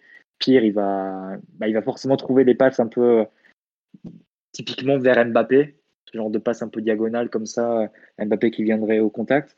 Bah, après, ça, tu t'exposes à des pertes de balles, puisque Mbappé nous en a refait une euh, qui amène le but de Nice comme il avait pu faire face à, à Nantes il y a deux ans, euh, pour le but de Colomboigny, ou il y a cinq ans face à Liverpool un but en, fin de match de Liverpool aussi. Donc, euh, t'as, pas, en fait, c'est assez compliqué parce que tu as envie de, de, repartir de derrière, comme on, fait, euh, comme veulent le faire les équipes de Luis Enrique. Mais est-ce que tu as des joueurs qui peuvent amener les ballons aux attaquants? Le gardien, pas vraiment. Tes défenseurs centraux sont pas les meilleurs techniciens et en plus sont dans des positions un peu inconfortables. Et au milieu de terrain, non seulement tu n'as pas les profils sur le plan technique, mais en plus tu as une disposition qui éloigne les relayeurs du rôle de, connecter avec les attaquants. Donc tu te demandes vraiment dans quelles conditions euh, le ballon peut transiter jusqu'à Mbappé, Dembélé, etc. dans des conditions qui, soient un peu, un peu favorables. Donc euh, même Ougarté, sur les quelques sur les matchs qu'il a pu disputer, à chaque fois, une fois par match, bah, il y a un ballon un peu, un peu chaud qui perd quand même dans, dans le trafic. Donc c'est est-ce qu'il n'y a pas un peu de contradiction entre la philosophie de jeu que tu voudrais avoir et que répète Luis Enrique et les, profils qui sont sur le terrain? Un peu ce que tu peux demander. Hein. Tu, tu risques d'avoir une équipe qui va verticaliser beaucoup et très vite via tes ailiers parce que tu n'as pas vraiment de joueurs pour, pour dicter le tempo ou pour organiser ta possession. Après, est-ce que Lucien Riquet vise pas une possession finalement beaucoup plus défensive qu'on l'imagine? C'est. Bah, tu vois, quand je. Bah. À Lyon, quand on se prend un temps fort lyonnais, il, il, demande de prendre le ballon pour en faire rien au final. Quoi, Donc, euh, même, comme ça, il faut des joueurs qui perdent pas le ballon, euh, Philo. Oui, c'est vrai. Mais après, tu vois, euh, faire tourner derrière, euh, tout, bon, d'un moment. Mais tu vois, après, euh, Mathieu a parlé de, défenseurs que, qui touchent beaucoup le ballon dans, à l'avenir. Peut-être que si Nuno revient, avec Lucas un peu dans l'axe et peut-être Marquinhos, ça peut être différent. Et surtout, Nuno aussi a une bonne qualité, technique, qualité de passe, etc. Euh, on peut l'imaginer aussi euh, être beaucoup utilisé euh, à, la sortie de balle, hein, à voir s'il il sera un peu plus intérieur comme peut l'être Hakimi par moment, à voir s'il prendra plus le couloir. Enfin bref, il y a aussi le fait qu'on a un de, nos titulaires, peut-être, je vais pas dire indiscutable, mais en tout cas, nos titulaires en puissance, Nuno Mendes, soit, soit pas là. Ça peut aussi changer la face, la face de l'équipe à un certain moment, dans la sortie de balle, etc. Ça peut être un joueur très très important. Hein, voilà. Et t'as oublié Kimpembe aussi dans la relance. Kimpembe aussi, ouais, Kimpembe aussi, voilà. Avec, Lucas, Lucas à gauche, ça fait deux, deux, profils qui sont très très bons. On sait que le côté gauche était très très fort au PSG fut un temps, donc avec déjà le retour de ces deux joueurs-là, ça peut être intéressant aussi. Ouais, pour l'instant on les a pas, donc on va faire sans. C'est vrai que c'est pas pour les idées de Luis Enrique, c'est pas forcément totalement adapté adapté à cet instant. Mais bon, faudra voir la suite. Euh, est-ce qu'il y a un autre joueur dont vous voulez parler derrière, au milieu, devant, euh, sur le match Tiens, on, juste en vitesse. on parlera après juste pour finir de, l'entrée de Colomoni, parce que c'est ses premières, minutes avec euh, le PSG. Qu'est-ce que euh, vous, avez pensé du match de Dembélé? Parce que j'ai vu beaucoup de, critiques sur le, le, raté qui est quand même assez colossal, hein. ça, on va pas faire semblant. Je suis pas forcément. Je trouve qu'il dans, dans l'ensemble depuis son arrivée, je trouve jugé très durement. Alors c'est sûr que devant les buts, il est catastrophique. On voilà, on va pas faire semblant. Mais je je trouve pas ces matchs si mauvais que ça, notamment dans tout ce qu'il arrive à créer, dans tout ce qui, tout ce qu'il est capable de déstabiliser la défense, tout ça. Ryan sur le, par exemple le match de, de, vendredi, tu le trouves euh, antiproductif, euh, pas si antiproductif que ça? Je veux bien un avis un peu extérieur. Non, moi je pense que c'est un joueur qui, a de telles qualités techniques et physiques que même dans, son pire jour, il aura toujours la capacité à, créer du déséquilibre. Et euh, c'est un joueur qui c'est une machine à, produire du déséquilibre, Dembélé. Hein. C'est quelqu'un qui, même dans un très mauvais match, euh, va faire une différence ou deux euh, qui, vont, apporter des situations dangereuses. face à Nice, je pense qu'on a vu un match assez moyen, quoi. C'est-à-dire qu'une une participation assez faible mais à met aussi un joueur assez discipliné dans l'ensemble. Il a quand même maintenu son rôle. J'avais l'impression qu'il était quand même pas mal sollicité pour obtenir, donner de, l'amplitude et, tirer un petit peu la ligne défensive de Nice, côté droit. Et après, on a On a deux, trois situations très intéressantes, euh, des coups francs aussi obtenus dans des positions dangereuses. Et, et, aussi deux, trois percées, balles au pied, qui font très mal et qui peuvent, faire, qui peuvent faire plus mouche que ce qu'elles ont fait. Donc, le joueur apporte. Après, il y a aussi le fait qu'il participe pas beaucoup, qu'il y a du déchet, que quand il est face au but, il, fait il, fait, il est capable de faire des choses qui sont vraiment dignes d'un joueur qui n'a pas de talent devant le but. C'est un joueur frustrant, je trouve. C'est parce que vraiment, j'ai l'impression de voir le même joueur qui, était à Barcelone il y a l'an dernier, il y a deux ans, il y a trois ans, il y a quatre ans. Enfin, j'ai pas l'impression d'avoir un joueur qui a progressé.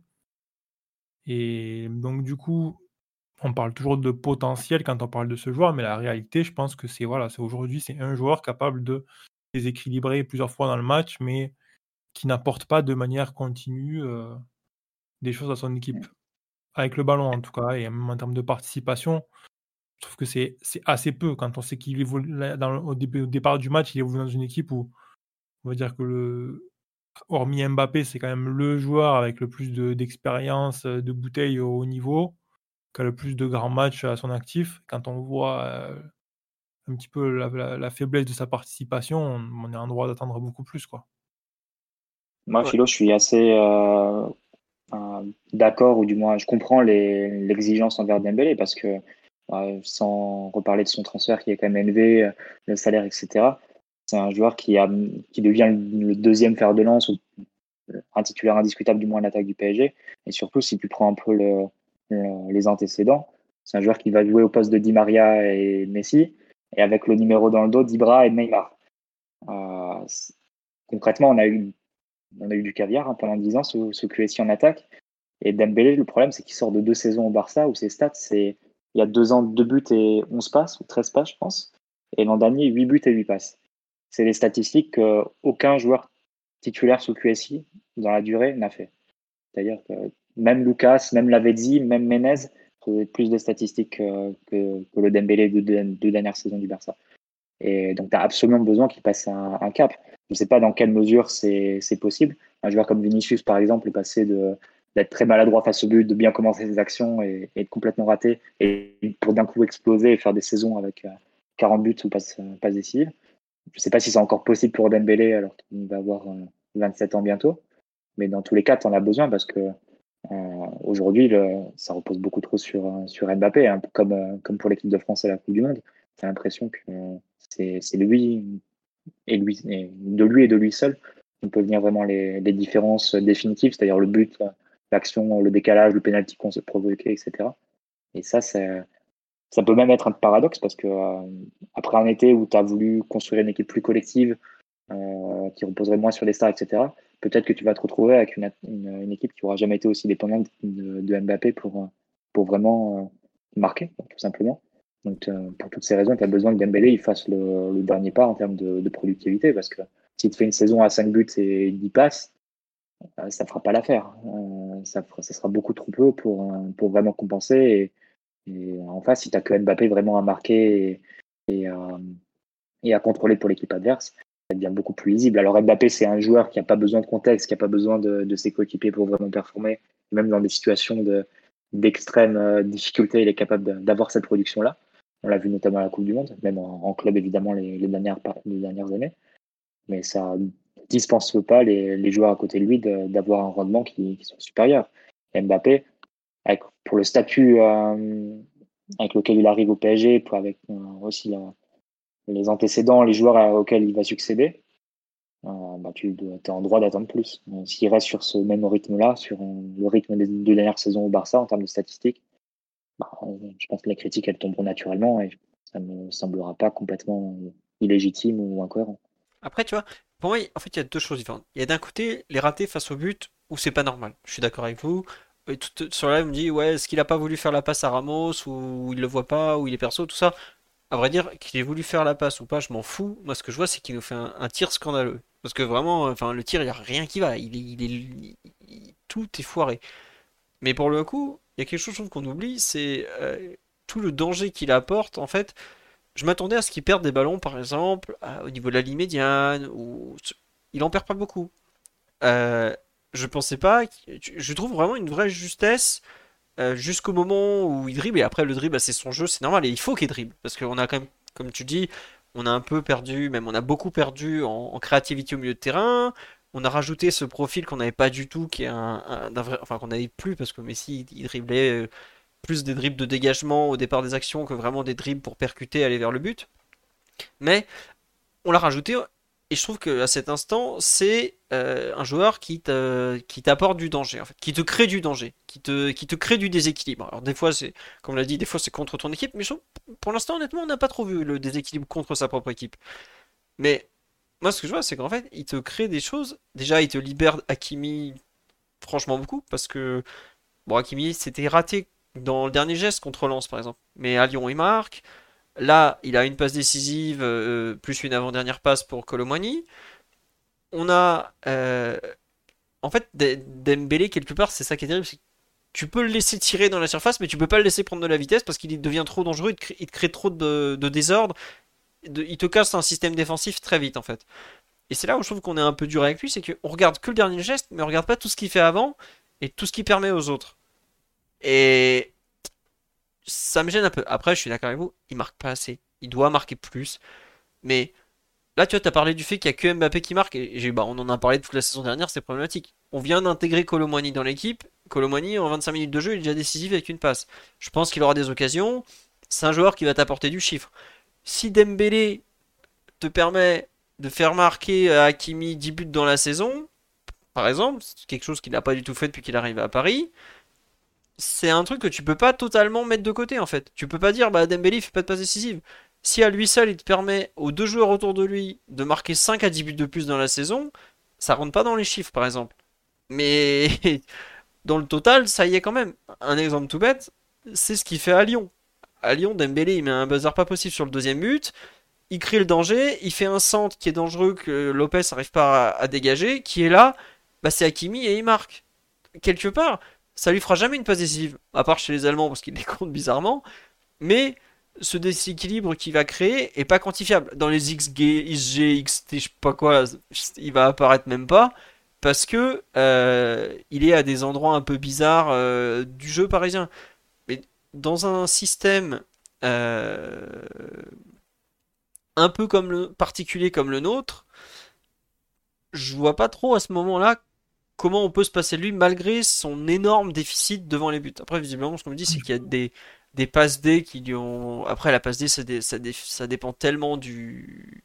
Comment dire du, mec qui reçoit la balle. Ouais, tu, tu fais la passe à Mbappé, ta passe D a plus de chances d'exister que si tu fais la passe à un, je sais pas à qui, mais à un mec moins bon devant le but, quoi. Donc voilà.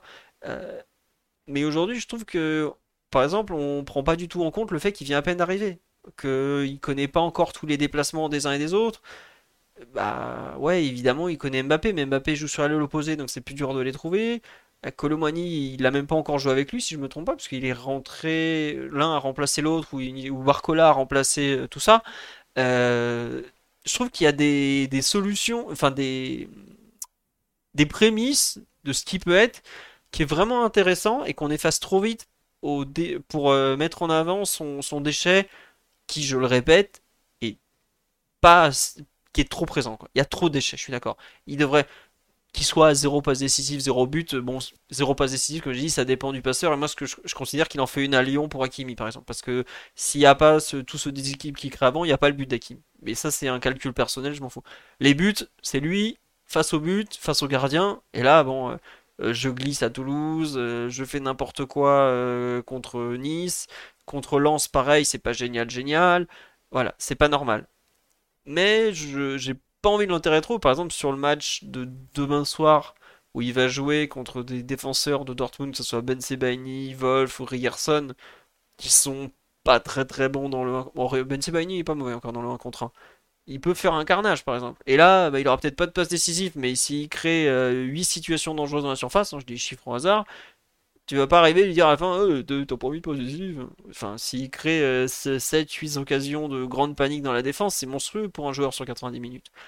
Il en est pas encore là, on est bien d'accord. Mais juste, je le défends un peu parce que je trouve que le, discours avec Dembélé est trop centré sur la statistique et pas assez sur tout ce qu'il va créer, pratiquement la ligne médiane jusque dans la surface en fait. Et ça, euh, aujourd'hui au PSG, pas grand monde qui le fait à part lui quoi.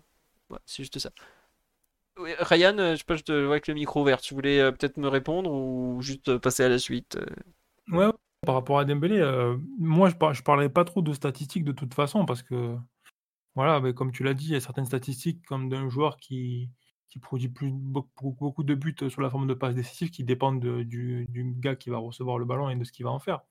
Moi, je parle plus de, de participation et d'implication et, et, de, et du fait qu'on parle d'un joueur qui va avoir 27 ans, qui a quand même évolué plusieurs saisons au FC Barcelone, qui a joué des grands matchs de Ligue des Champions, qui a joué des grands matchs avec l'équipe de France et qui euh, doit passer un cap, pas tant en termes de statistiques, mais en termes d'implication, de, présence en fait euh, dans le jeu de l'équipe et qui peut pas juste s'en tirer à, à, une participation moyenne et quelques triples par match parce que oui, il crée du déséquilibre et je pense qu'il en créera dans toutes les circonstances.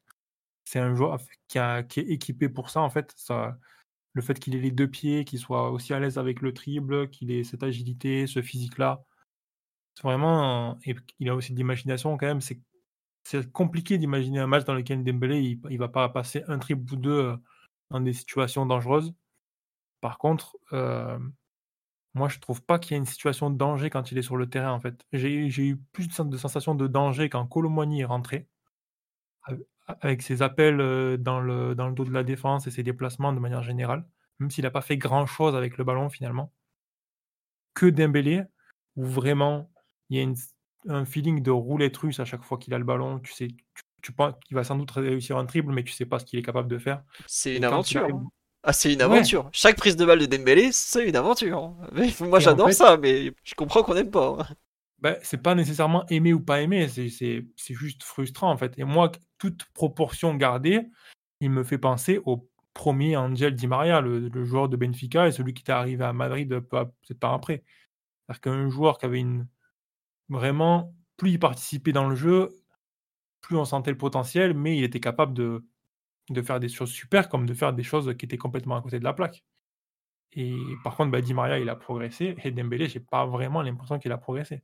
Donc, oh, euh, je, franchement, je, je, repense au, au, Dembélé de Barcelone, je le trouve peut-être un peu plus discipliné sans le ballon. Ouais, totalement discipliné, ouais. ça je te confirme.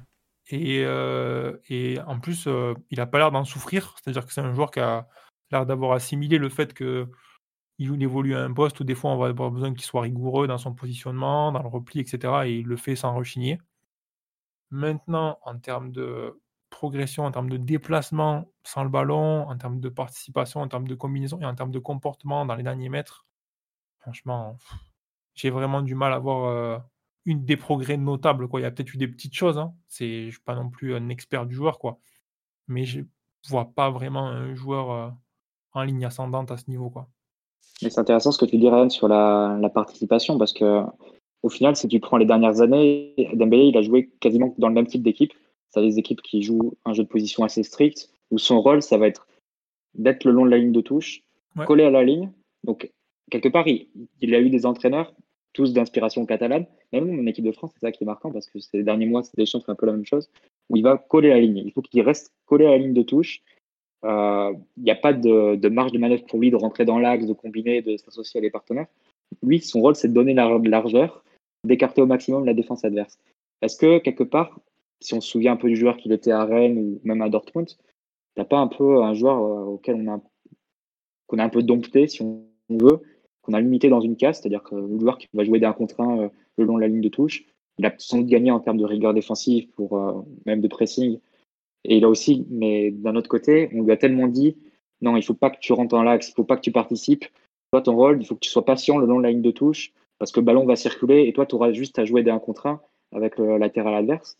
Est-ce que quelque part, ça, on lui a pas, à force d'entraînement, et c'est d'entraîneurs qui sont succédés qui lui ont donné un peu la même chose, demandé la même chose, on lui a pas euh, retirer une sorte de prise d'initiative ou de, liberté un peu dans son jeu, euh, avec un joueur qui est un peu, euh, pas, j'irais pas castré, mais euh, qu'on qu'on limite vraiment au, rôle de jouer d'un contrat sur l'aile quelques fois par match. Quoi. Bah, tu vois, pour les autres. Xavi lui demandait ça, Koeman lui demandait ça. Koeman, quoique, il avait un peu recentré, notamment quand on les joue. Euh, mais Kike Sétienne aussi. Enfin, tous des entraîneurs d'un peu de, de, la même philosophie. Quoi. Pour les autres entraîneurs, enfin, pour les, pour ce qui s'est passé sur les deux, trois dernières saisons, c'est difficile de dire, mais au départ, quand il est arrivé à Barcelone, il a eu cette liberté-là. Et moi, je pense que c'est le volume de matchs qu'il a joué et l'évaluation du joueur qui en a été faite à Barcelone, que c'était un joueur qui avait un peu trop de défaillance technique pour évoluer dans l'axe et être euh, un joueur complètement axial.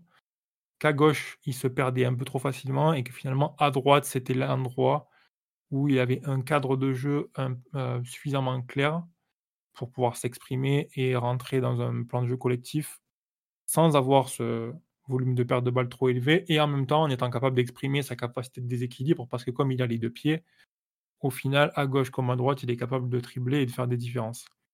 Donc, euh, est-ce que Luis Enrique, Deschamps, etc., se sont un petit peu remis à, sa, trajectoire barcelonaise et on se sont dit, bon, ben, effectivement, le joueur, ça n'a pas trop l'air de coller dans l'axe, on va plutôt rentrer là-dedans. Est-ce que c'est-à-dire, est-ce que c'est maintenant, l'évaluation du joueur, c'est celle-là Oui, il est parce, qu'il parce que plusieurs ont pensé ou évalué qu'il n'était pas capable de faire autre chose au plus haut niveau de manière suffisante. Est-ce que le joueur il en souffre? Est-ce qu'il pourrait faire plus? Bon, moi je crois qu'il y a eu une période à Barcelone où on a clairement vu que il n'était pas suffisamment équipé pour évoluer dans l'axe. Maintenant, euh, est-ce que, je te coupe Philo, pardon, est-ce que à Barcelone, euh, le joueur a été bridé Certainement. De toute façon, dès que tu rentres dans un jeu de position, euh, tu as, des limites et un cadre qui arrive. Et c'est pareil à Paris là avec Luis Enrique. Maintenant, je pense que il est à peu près là où il faut sur le terrain en termes de position pour être bien utilisé. Ce qui lui manque, c'est alors, je parlais de participation, mais je peux parler aussi de détermination. C'est un joueur qui, quand il arrive dans les derniers mètres, on n'a pas l'impression qu'il ait presque envie de marquer, en fait. Ça, ça a pas l'air de, il a pas l'air d'être du tout habité par le but. Ah, pas vraiment. Hein. Mais t'as l'impression qu'il faut une, il, se dit, allez, faut que je tire fort. Il tire à chaque fois avec une brutalité pas possible, mais il y a pas. Il a, pas ce, talent devant le but, je pense, non? C'est ça. Hein. C'est tout bêtement une histoire de talent. Je pense que de toute façon, on a tous nos définitions, mais pour moi, le talent, c'est quand tu sais faire quelque chose dans une situation donnée, c'est-à-dire qu'il y a une situation qui arrive devant toi et hop, tu sais comment réagir, tu sais comment l'interpréter, tu sais ce que tu dois faire pour résoudre cette situation-là. Et effectivement, Dembélé, régulièrement, c'est pas juste là euh, aujourd'hui avec Paris ou la semaine dernière, c'est sur les 4-5 dernières saisons, régulièrement, devant le but, il ne sait pas quoi faire. Donc on peut dire que c'est un joueur qui manque de talent devant le but. C'est une terrible conclusion qui est malheureusement très vraie. Euh, non mais juste pour revenir sur ta question du placement, excuse-moi si je te laisse parler, mais je voudrais relire un peu la, la réponse de, de Luis Enrique à la conférence de presse aujourd'hui. On lui a demandé, euh, on, lui a cité donc Ousmane Dembélé qui dit Je suis attaquant en 2022, mais j'ai également débuté en tant que numéro 10. Est-ce que c'est une possibilité à l'avenir? Et il répond euh, les bons joueurs peuvent jouer à n'importe quel poste, donc on s'en fout. Ce sera tout de même compliqué parce qu'il n'y a pas de numéro 10 dans le système, il suffit de regarder les matchs. Mais curieusement, je suis convaincu, et c'est l'un de mes objectifs concernant, concernant Ousmane, qu'il peut jouer aussi bien dans l'axe que dans les couloirs, quel que soit le système utilisé. En fonction des situations de jeu, nous pouvons alterner les positions et Ousmane peut basculer de l'aile à l'axe ou derrière un attaquant. Euh, après, il dit, euh, je le répète, ce, ce veut dire, c'est que Dembélé lui-même, euh, euh, Lucien Riquet lui-même, pardon, est conscient que Dembélé n'est pas forcément un joueur à coller le long de la ligne. Euh, je pense qu'aujourd'hui, c'est plus lié à la, comment dire, à ce qui se passe en ce moment par rapport à la construction de son effectif. par rapport au fait que bah, les, côtés, il avait trouvé deux trucs qui fonctionnaient avec Lucas, Vitinha, Mbappé d'un côté et Hakimi, Dembélé de l'autre, et il s'appuie un peu là-dessus mais je suis pas certain à moyen terme, et quand on revoit un peu euh, certains trucs qu'il a pu faire sur la préparation, tout ça, que Dembélé sera forcément ce longeur de ligne euh, qu'on a vu euh, sur les derniers matchs. Est-ce qu'il y a des moments où il va pas justement inverser, mettre Hakimi dans la ligne et Dembélé dans, dans le half space, ou, le contraire? C'est pour ça que je pense que tout à l'heure, on a un peu parlé un peu de, de, work in progress sur où en est Lucien Riquet dans son projet de jeu général. Dembélé me paraît à cet instant être à la fois un point de repère collectif, à savoir bah, tu longes la ligne comme ça, on sait où t'es par rapport à Ashraf, par rapport à Warren, distance, tout ça, et un travail de fond qui va forcément changer parce que c'est un joueur qui euh, est capable de t'offrir beaucoup plus que juste longer la ligne, faire euh, pleurer l'arrière gauche et ensuite euh, rater le centre. Je caricature, mais c'est un peu ça. Voilà un peu, je pense, mon idée générale sur le cas d'Embélé à cet instant. Et il faut rappeler, c'est le cinquième match. Pour lui, c'était même que le quatrième, puisqu'il est arrivé après la première journée. Il n'était même pas titulaire à la deuxième journée, donc il n'a pas encore fait 90 minutes avec le PSG. C'est encore que le tout début de la saison. Mais bon, il va falloir que ça progresse vite quand même. Juste, Ryan, tu as parlé tout à l'heure de, de euh, on parle des coups de pied arrêtés de, Dembélé. Bah écoutez, pour l'instant, c'est le tireur. On verra un peu la suite. Qui veut évoquer l'entrée en jeu de Randall de Pierrefitte euh, ouais, Titi, c'est pour toi, ça. Vu du stade, étais-tu debout en train d'hurler son département? J'étais debout, après c'est Bondy et Villepinte, non? Euh, Je crois que c'est Ouais, il y a un peu de ça. Pour, euh, pour, Randall, mais c'est vrai que j'ai son entrée, bon, déjà le, le, le parc c'est était un peu en feu hein, à son entrée. Il y a eu beaucoup de gens qui sont levés, applaudis, etc. belle ovation à son, son entrée. Il y, a, il y a d'énormes attentes, je pense, euh, je pense autour de lui. J'espère qu'il va réussir à, à, vivre avec ça et à, nous donner euh, ce, ce qu'on souhaite avoir. Mais euh, ouais, l'entrée était intéressante. Il y a un moment, je sais pas si c'était une action dangereuse ou pas, mais il y a un moment, il a failli, il, a, il met, il met le, le, pied au dernier moment devant le défenseur et après, il a failli avoir une occasion. Ensuite, sur le but, il fait vraiment une belle action. Je crois que sur son entrée, il touche déjà plus de plus, voire autant, autant voire plus pardon, de ballons que, que Gonzalo Ramos. Donc il a été un peu plus un peu plus trouvé. En tout cas, on a réussi à plus le, trouver. Euh, voilà, dans le jeu associatif, je pense qu'il va, il va être pas mal. Il va être utilisé en profondeur, etc. On peut le trouver en appui aussi. Ah, franchement, je pense qu'il est déjà, malheureusement pour, euh, pour Gonzalo Ramos, passé devant sur son entrée là d'une vingtaine de minutes. On a vu vraiment pas mal de choses et pas mal de, de, trucs que sa palette euh, offensive peut, peut, peut, nous apporter. Euh, voilà, l'action, sur le but de Mbappé, là, euh, le petit centre second poteau, c'est, très bien senti.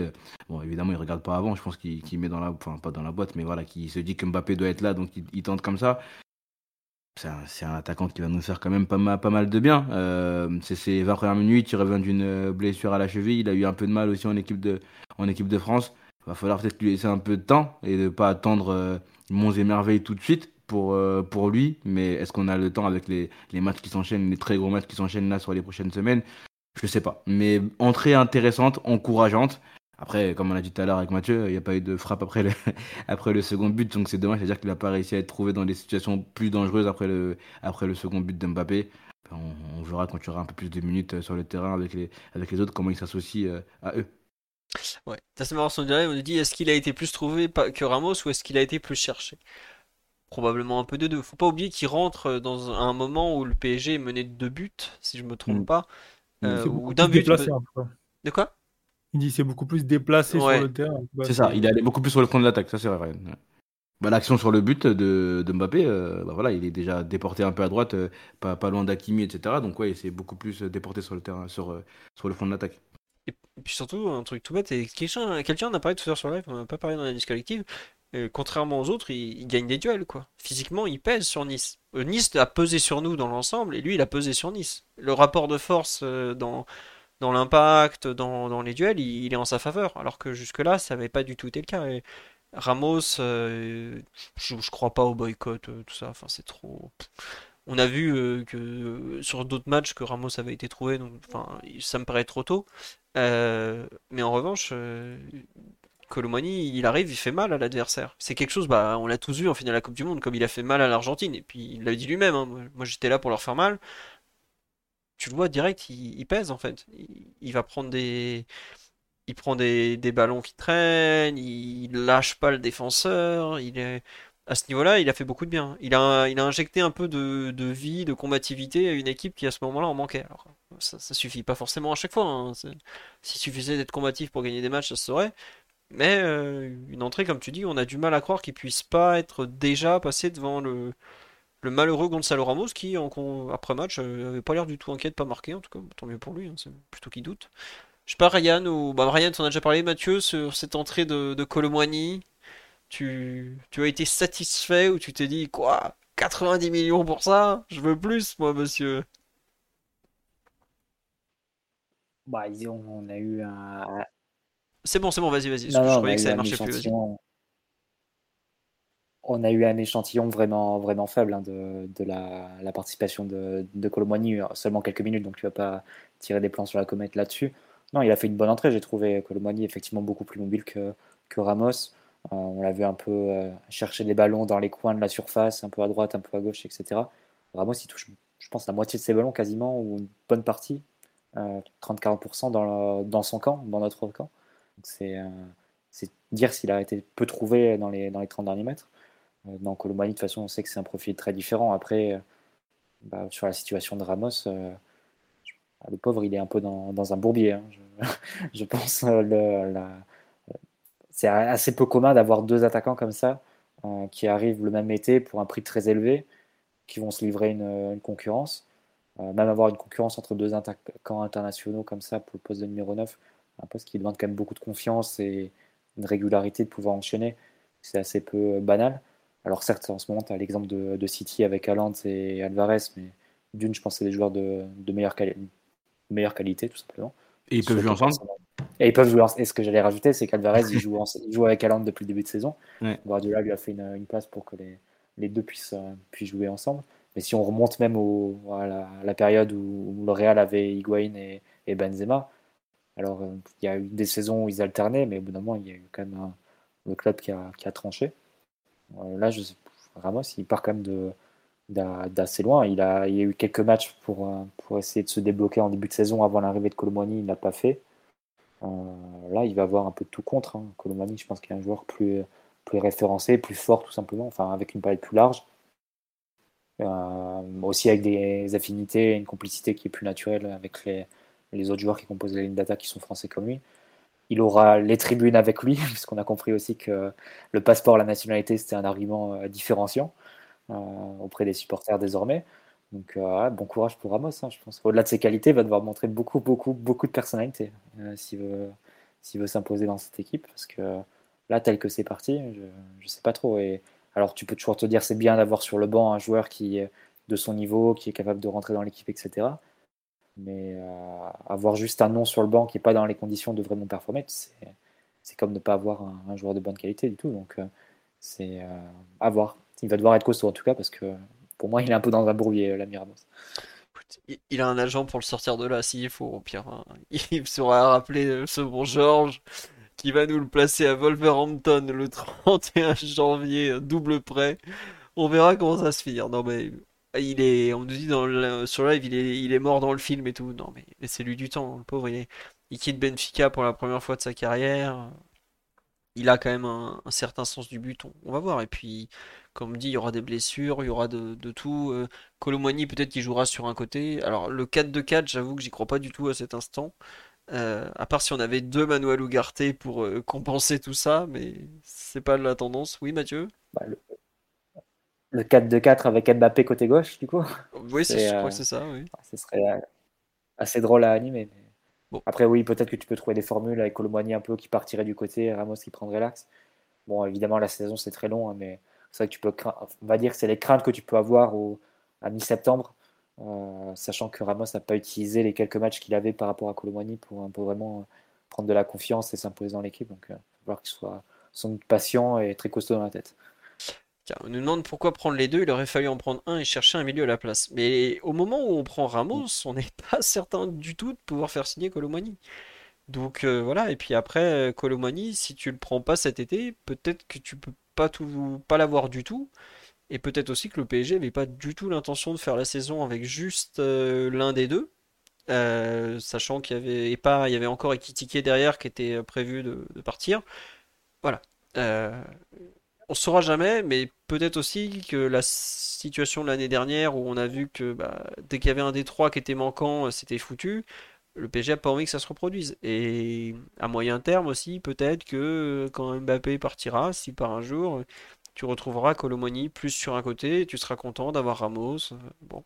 Il, peut se passer beaucoup de choses encore. Faut pas forcément le juger à cet instant. Oui, Mathieu? Après, après l'interrogation, je trouve quand même qu'elle est légitime. Je vais désolé ah le couvercle, mais euh, par rapport au milieu de terrain, bah, on a fait le début du podcast en disant oui, peut-être Danilo en numéro 6, Fabien Ruiz en numéro 6 ou je sais pas quoi. Enfin, euh, tu vois bien qu'il y a un peu une, euh, bah, des équipes tout simplement de l'effectif, avec beaucoup beaucoup d'attaquants et des milieux de terrain qui, à la fois en termes de niveau et en termes de nombre, Totalement. rendez-vous. Donc, euh, Mais tu vois, je comprends ce que tu veux dire. Ça d'une certaine façon. Je comprends ce que tu dis sur Ramos avant Colomani, mais bon, le résultat, c'est que c'est la situation actuelle.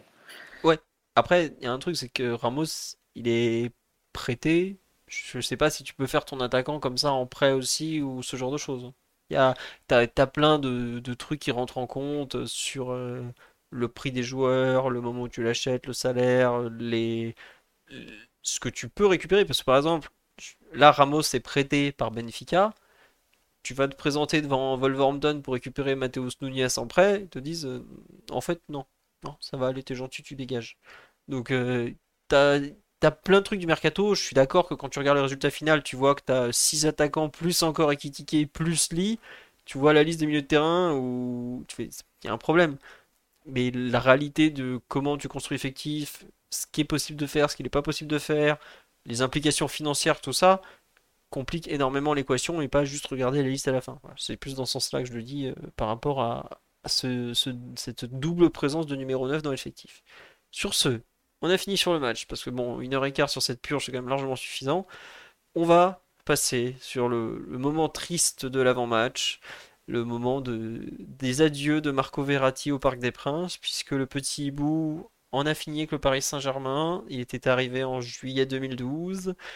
Il part en septembre 2023, donc ça fait 11 ans au PSG. Il part en, ayant, en étant encore à cet instant le deuxième joueur ayant le plus joué avec le Paris Saint-Germain, avec 416 matchs, donc 19 matchs si je ne me trompe pas de, depuis l'Orget, qui est pour l'instant encore le, le recordman des matchs euh, avec le maillot du PSG, même si on sait tous que Marquinhos va cueillir le record et l'emmener dans des sphères records.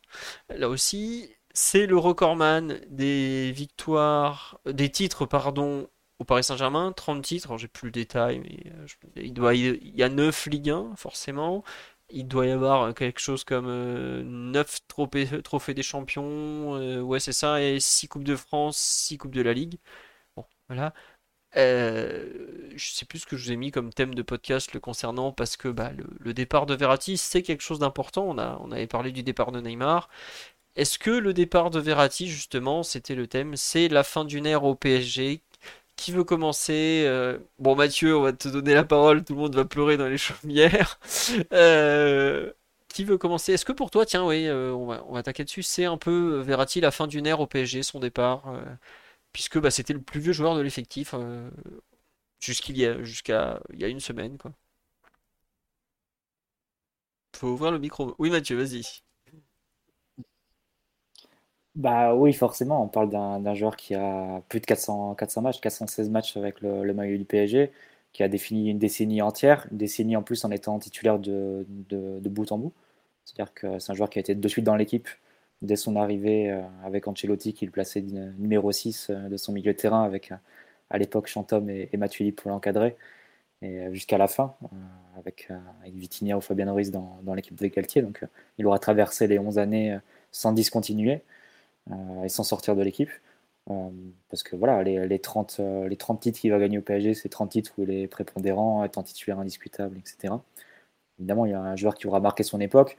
Je pense aussi, si tu peux définir ou décomposer les 11 années, c'est presque en deux quinquennats distincts, puisque tu as d'abord l'époque du, PSG de Blanc et d'Ibra, si on veut synthétiser, c'est évidemment l'époque de son duo avec, euh, avec Thiago Motta. Alors, pour être un peu Si je peux synthétiser, tu as Verratti 24 et Verratti 6, globalement. Ouais. Si on veut, c'est vrai que ça, ça, ça, peut se résumer au, au, numéro de maillot, mais c'est vrai que les premières années, c'est évidemment le, celle du duo avec, euh, avec Mota, qui était un peu son mentor et, son tuteur sur le plan du foot. Euh, Mota avait même une phrase en interview, il avait dit que jouer avec Verratti, ça lui avait permis d'allonger sa propre carrière. Alors que de permettre de jouer 2-3 trois années de plus. Parce que voilà, Mota, quand il arrive au PSG, c'est un quasi trentenaire avec un physique qui est assez marqué par les blessures. Et le fait d'avoir Verratti à côté de lui, ça a permis d'avoir euh, sur le terrain une équipe qui a assuré une domination par la, possession et donc un tempo plus, plus euh, apte à, économiser son, à économiser son physique. Et effectivement, le duo, bah, pour ceux qui, euh, qui ont vécu cette période, qui n'étaient pas trop jeunes à ce moment-là, bah, je pense que c'est un duo qui a quand même marqué le PSG. Euh, c'est un, duo, je pense, avec une complicité dont, que tu retrouves quand même rarement hein, sur un terrain. Une complicité complète, absolument naturelle. Euh, la façon dont ils échangeaient leur position, redoubler les passes. dicter le tempo ensemble. C'était une garantie assez dingue pour le, pour le PSG qui, la, sur la base de ce duo-là, a permis de, de, soumettre le championnat comme aucune équipe ne l'avait fait jusqu'à présent dans l'histoire du championnat, avec des, titres qui étaient gagnés vraiment très en avance et des matchs qui étaient des, des, promenades de santé, et y compris dans des, dans des situations plus, plus périlleuses, parce que je pense que si tu dois retenir quelque, un match du duo Mota-Verratti, pour moi, c'est le, soir de la qualification à Stamford Bridge, face à Chelsea, où là, tu es réduit à 10 après l'expulsion d'Ibra, et euh, c'est eux vraiment qui maintiennent le navire à flot et qui, pendant même de, de larges périodes, prennent le ballon à Chelsea euh, et vont euh, permettre de, vraiment, de, maintenir le PSG à, flot. Et, après, évidemment, il y a eu le départ de Mota, le déclin de Mota, puis, son départ en 2018, mais déjà dès, l'été 2017, on, va moins les voir ensemble. Je pense que le dernier, grand match qu'ils ont ensemble, c'est face à, Glasgow, euh, au Celtic Park. D'ailleurs, PSG fait un, fait un très bon match. On va gagner 5-0. Euh, mais paradoxalement, c'est, je pense, le départ de Mota qui n'a euh, pas libéré, mais en tout cas, Verratti qui va faire ses meilleurs matchs, ses prestations les plus, les plus marquantes pour moi au PSG sans Mota. parce que c'est, on va dire que les entraîneurs et les directions ont essayé de lui adjoindre beaucoup de, de joueurs durant cette période. Il y aurait eu le milieu tournant de, de Emery, dont on avait beaucoup débattu avec Ryan euh, il y a quelques années. Euh, il y a eu le remplacement de Marquinhos aussi euh, sous Tourelle, Paredes que, que Pochettino avait, avait installé à côté de Verratti aussi. Mais il n'y aurait eu aucune vraiment de, solution qui serait imposée durant la durée. Dans la durée. Et, et la seule constante, ça aurait été Verratti au four et au moulin, qui faisait absolument tout de la surface, de sa propre surface jusqu'à l'approche des 30 mètres adverses, en fait. C'est-à-dire euh, la responsabilité euh, intégrale de la relance, avec des prestations qui, euh, je pense, qui sont quand même assez gravées. Hein. Le, match qu'il fait face à Liverpool, par exemple, en, poule au, retour au parc, face, face au pressing de Klopp. Liverpool qui était finaliste en titre de la Ligue des Champions et qui allait la gagner quelques mois plus tard. Mais même plus récemment, le I'm Sandra, and I'm just the professional your small business was looking for. But you didn't hire me because you didn't use LinkedIn jobs. LinkedIn has professionals you can't find anywhere else, including those who aren't actively looking for a new job but might be open to the perfect role, like me.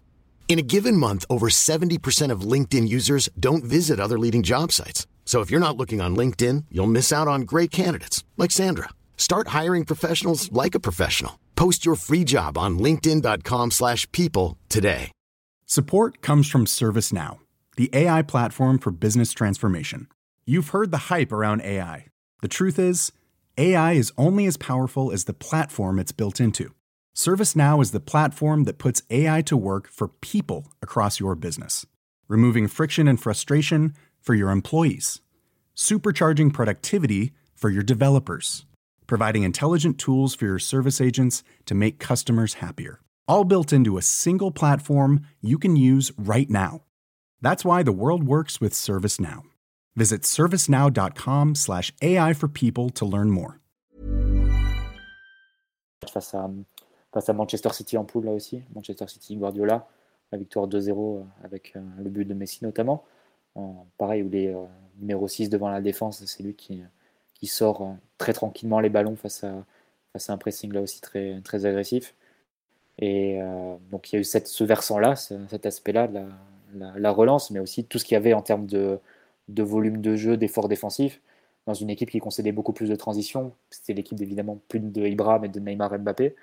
Donc les, les, le centre de gravité, c'était vraiment déplacé vers l'attaque. Il y avait beaucoup plus de transitions, beaucoup plus d'espace à couvrir, des distances bien plus larges. Et le LUIF s'acquittait de ses tâches avec, euh, avec beaucoup de, générosité et de don de soi. Et euh, ça a donné des prestations bah, encore récemment face, au Real aussi, euh, il, y a, il, y a, 18 mois, euh, lors du match aller. Une prestation très très complète à la fois sur le plan défensif et sur le plan de la construction. Donc c'est un peu, si on veut résumer les, les 11 ans de Verratti, je pense que c'est deux, ces deux aspects-là. L'aspect très collectif avec Thiago Motta, une relation que peux presque de rêve, en fait, des joueurs qui, sont, qui étaient faits pour jouer l'un avec l'autre. Et, la deuxième partie, celle du PSG de, de Neymar et Mbappé, où là c'était euh, beaucoup plus livré à lui-même, un peu orphelin sur le plan du foot, mais qui a permis de, parfois se surpasser et de, faire des, prestations qui, ont vraiment marqué. Il avait euh, donné la sensation de prendre le dessus sur un milieu de terrain adverse à 1 contre 3 presque. C'est c'est des choses évidemment qui, qui, marquent et des images qui, qui restent. Donc, ouais, évidemment, un joueur qui aura fortement marqué le club. Je pense aussi qu'il aura marqué par la, la, nature de son jeu. C'est un joueur dont, évidemment, tout le monde est tombé amoureux dès les premières minutes, les premiers ballons touchés presque. Ça, Chelsea en, en 2012, à l'été 2012, sur un été été américain euh, de, préparation, euh, l'équipe d'Ancelotti, tout le monde découvrait un peu ce, joueur qui était globalement connu jusque-là seulement des joueurs de football, de, football manager. Et de l'émir. Qui avait une bonne réputation. Et de l'émir. La légende. Mais, mais, mais, pour tous les observateurs, c'était euh, c'était aussi une découverte. Et je pense que c'est un joueur qui a beaucoup marqué en présentant sa carte de visite sur ce match-là, parce que c'est un joueur qui. Bah, en fait, c'est assez marrant parce qu'aujourd'hui, tu, tu dis beaucoup pour, pour créer un lien euh, pour un joueur avec des supporters, il faut euh, aller les saluer à la fin du match, il faut euh, apprendre le français, enfin ce genre de choses. Au final, Verratti, il n'aura pas eu besoin de ces artifices-là. Lui, il aura parlé avec les pieds et il aura parlé en transmettant certaines émotions par son jeu. C'est-à-dire un jeu qui est, bah, au fond, ce que, ce que le foot devrait jamais cesser d'être pour moi. C'est-à-dire un jeu et quelque chose de, très collectif. C'est-à-dire que pour Verratti, c'était euh, jouer au Camp Nou et jouer dans la cour de récré, c'était assez similaire au final. C'était le même type de risque, le même type d'insolence, le même type de, profil de match pour lui. Alors évidemment, les, entraîneurs se sont parfois arrachés les cheveux devant son, jeu et les risques qu'il prenait, mais au final, personne ne lui aura demandé d'y renoncer parce qu'ils ont rapidement vu qu'ils avaient sous la main et quel type de génie ils avaient sous la main aussi. Donc euh, voilà, Verratti, je pense qu'il aura le lien qu'il aura pu tissé avec les supporters. Pas tous, euh, visiblement, mais je pense une grande majorité d'entre eux. Euh, ça aura été par les émotions et par le, ce que transmettait son jeu, en fait, l'insolence, l'insouciance, quelque chose qui te ramène vraiment à l'enfance, en fait. Verratti, c'était assez ça. Euh, T'as l'impression qu'il jouait vraiment comme, comme dans un préau ou, dans, ou dans, sur un terrain municipal, en fait. C'était vraiment pour lui pareil que, de jouer au Camp Nou devant 80 000 personnes et, une équipe très forte en face. Donc euh, voilà, le, goût du risque, la générosité, et au fond la garantie pour, pour ceux qui regardaient le match d'être surpris à un moment, d'être divertis et de, prendre du plaisir devant ces matchs. Donc, euh, c'est tout ça que je retiens de, de Verratti. Et juste un dernier mot, euh, je conclurai en rappelant une phrase que Tourelle avait dite sur, sur Verratti. Il avait dit que pour lui, c'était un cadeau d'entraîner Verratti. Ben, moi, ça aurait été un cadeau de le voir jouer pendant, pendant tous ces matchs pendant longtemps. Eh bien, écoute, c'était un, long récapitulatif très complet, très juste euh, sur euh, tout ce qu'il a été. Euh, je, suis je suis un peu surpris que tu n'aies pas parlé un peu de sa, créativité, sa fantaisie. Mais c'est vrai que quand tu dis c'est un joueur divertissant, ah, c'est un peu le divertissement ultime, Verratti. Il y a toujours quelque chose qui se passe avec Verratti. Tout à l'heure, on parlait de, le Dembélé qui dans son style est un divertissement aussi, avec euh, des fois des, des fins euh, qui te donnent euh, envie de d'oublier peut-être le début. Verratti aura été... en fait, avant chaque match, tu savais à, la fois à quoi t'attendre et tu savais qu'il pouvait encore te surprendre en bien. Et c'est pas le cas de beaucoup de joueurs au final. Et ah, là, on fait son bilan dans tout ce qu'il a fait de, bien, de pas bien, tout ça. Mais je trouve qu'il y a quelque chose qu'on souligne pas assez, c'est l'excellence de sa régularité, de son niveau de jeu général. Il sort sur six mois euh, ratés. Hein. Moi, je trouve qu'on faut pas euh, mettre de côté. il a dû faire quatre bons matchs en 2023, quoi. Mais du jour où il arrive au jour où il part, pratiquement, si tu devais mettre trois joueurs sur lesquels tu n'irais pas parier contre eux, ou, même être sûr qu'il allait être au niveau, qu'il allait être bon, il était tout le temps dedans. Et à la fin du match, il était. S'il n'est pas dans les trois meilleurs de son équipe, c'était super rare. Et moi, vraiment, c'est quelque chose, je trouve qu'on met totalement de côté. On parle du fait qu'il fume, de machin, de, son, sa disponibilité, tout ça. Enfin, quelque part, je m'en fous, quoi. Euh, ça fait partie de ce qu'il est, du, joueur, un peu du même du personnage, Verratti. Mais la qualité vraiment première du joueur, son excellence, même pour des milieux de terrain, et on sait que c'est un poste où quelque part peut-être tu dépends un peu moins des autres, c'est fou le niveau qu'il a eu, le nombre de matchs de référence qu'il a en Ligue des Champions, c'est hallucinant. Vraiment. Euh, là, on, bon, il sort sur cette boulette contre le Bayern et quelque part, c'est beau que son dernier match de Ligue des Champions, ça soit ce qui. Il l'avait dit en interview à ce foot qu'un jour on le tuerait pour ça. À quelque part, c'est ce qui a tué. Peut-être c'est ça finalement qui a tué son parcours à Paris. Ça efface sûrement pas, mais alors ça n'effacera jamais les 11 ans de bonheur qu'on a vécu en le regardant jouer, sa facétie, ses, ses dribbles, ses, erreurs aussi, ses manques. Quand, quand il est accroché au short de Ngando pendant 20 mètres, lors d'un PSG Bastia complètement euh, anonyme, j'aurais de dire même aujourd'hui. Tout ça, ça, ça a fait Verratti, mais moi vraiment, le, à quel point il a été fort, bon et, constant. Parce qu'on le présente comme un petit magicien, tout ça, mais le principe de la magie, c'est ça correspond rarement avec la constance en général. Et Verratti, euh, bah, il a été bon et constant, quoi. Et on voit avec des joueurs comme euh, bah, Thiago Silva, pareil, était un modèle de constance, mais on voit que même un joueur très fort comme Marquinhos, qu'on peut pas euh, juger que sur ces deux dernières années, on voit qu'il y a eu des trous énormes. Le seul trou de Verratti, c'est la fin, mais pendant 10 ans et demi, 11 ans, c'est à chaque match pratiquement dans les trois meilleurs du Paris Saint-Germain. Et ça, c'est énormissime. Et c'est vraiment quelque chose que j'ai l'impression de ne même pas l'avoir lu on a parlé de, tout ça, de, sa technique, de plein de choses, mais moi ce que je retiens, c'est son niveau moyen qui a été exceptionnel pendant 11 ans, quoi. Et bravo à lui, parce que c'est dur, surtout quand c'est pas le plus sérieux en dehors des terrains, mais je répète, je m'en fous un peu au moment de lui rendre hommage, mais merci Monsieur Verratti d'avoir été aussi fort aussi longtemps, et, pour ça, c'est pas donné à tout le monde en tout cas.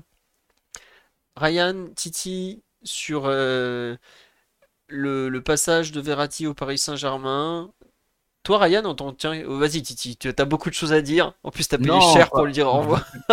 non, pas tant que ça, parce que vous avez été très, très complet, mais c'est juste pour aller dans, aller dans, votre, dans votre sens. pardon. Euh, c'est bien de, de, rappeler tout ça, de rappeler euh, tous les, tout le, niveau auquel il a été pendant, pendant X temps, de rappeler tous les, tous les bons matchs qu'il a fait, de rappeler euh, tout le bonheur qu'il nous a donné, de rappeler toutes les émotions qu'il nous a données et qu'il nous a transmises euh, par ses pieds et, via son, football. Parce que je pense que de base, euh, avant tout ça, nous on regarde, le match, on regarde le, terrain avant que, ce qui arrive euh, en, dehors du terrain, etc., soit devenu plus important apparemment que ce qui se passe sur le, terrain. Mais c'est le terrain qu'on regarde et Verratti sur le terrain, il a, il a, il a pas beaucoup déçu.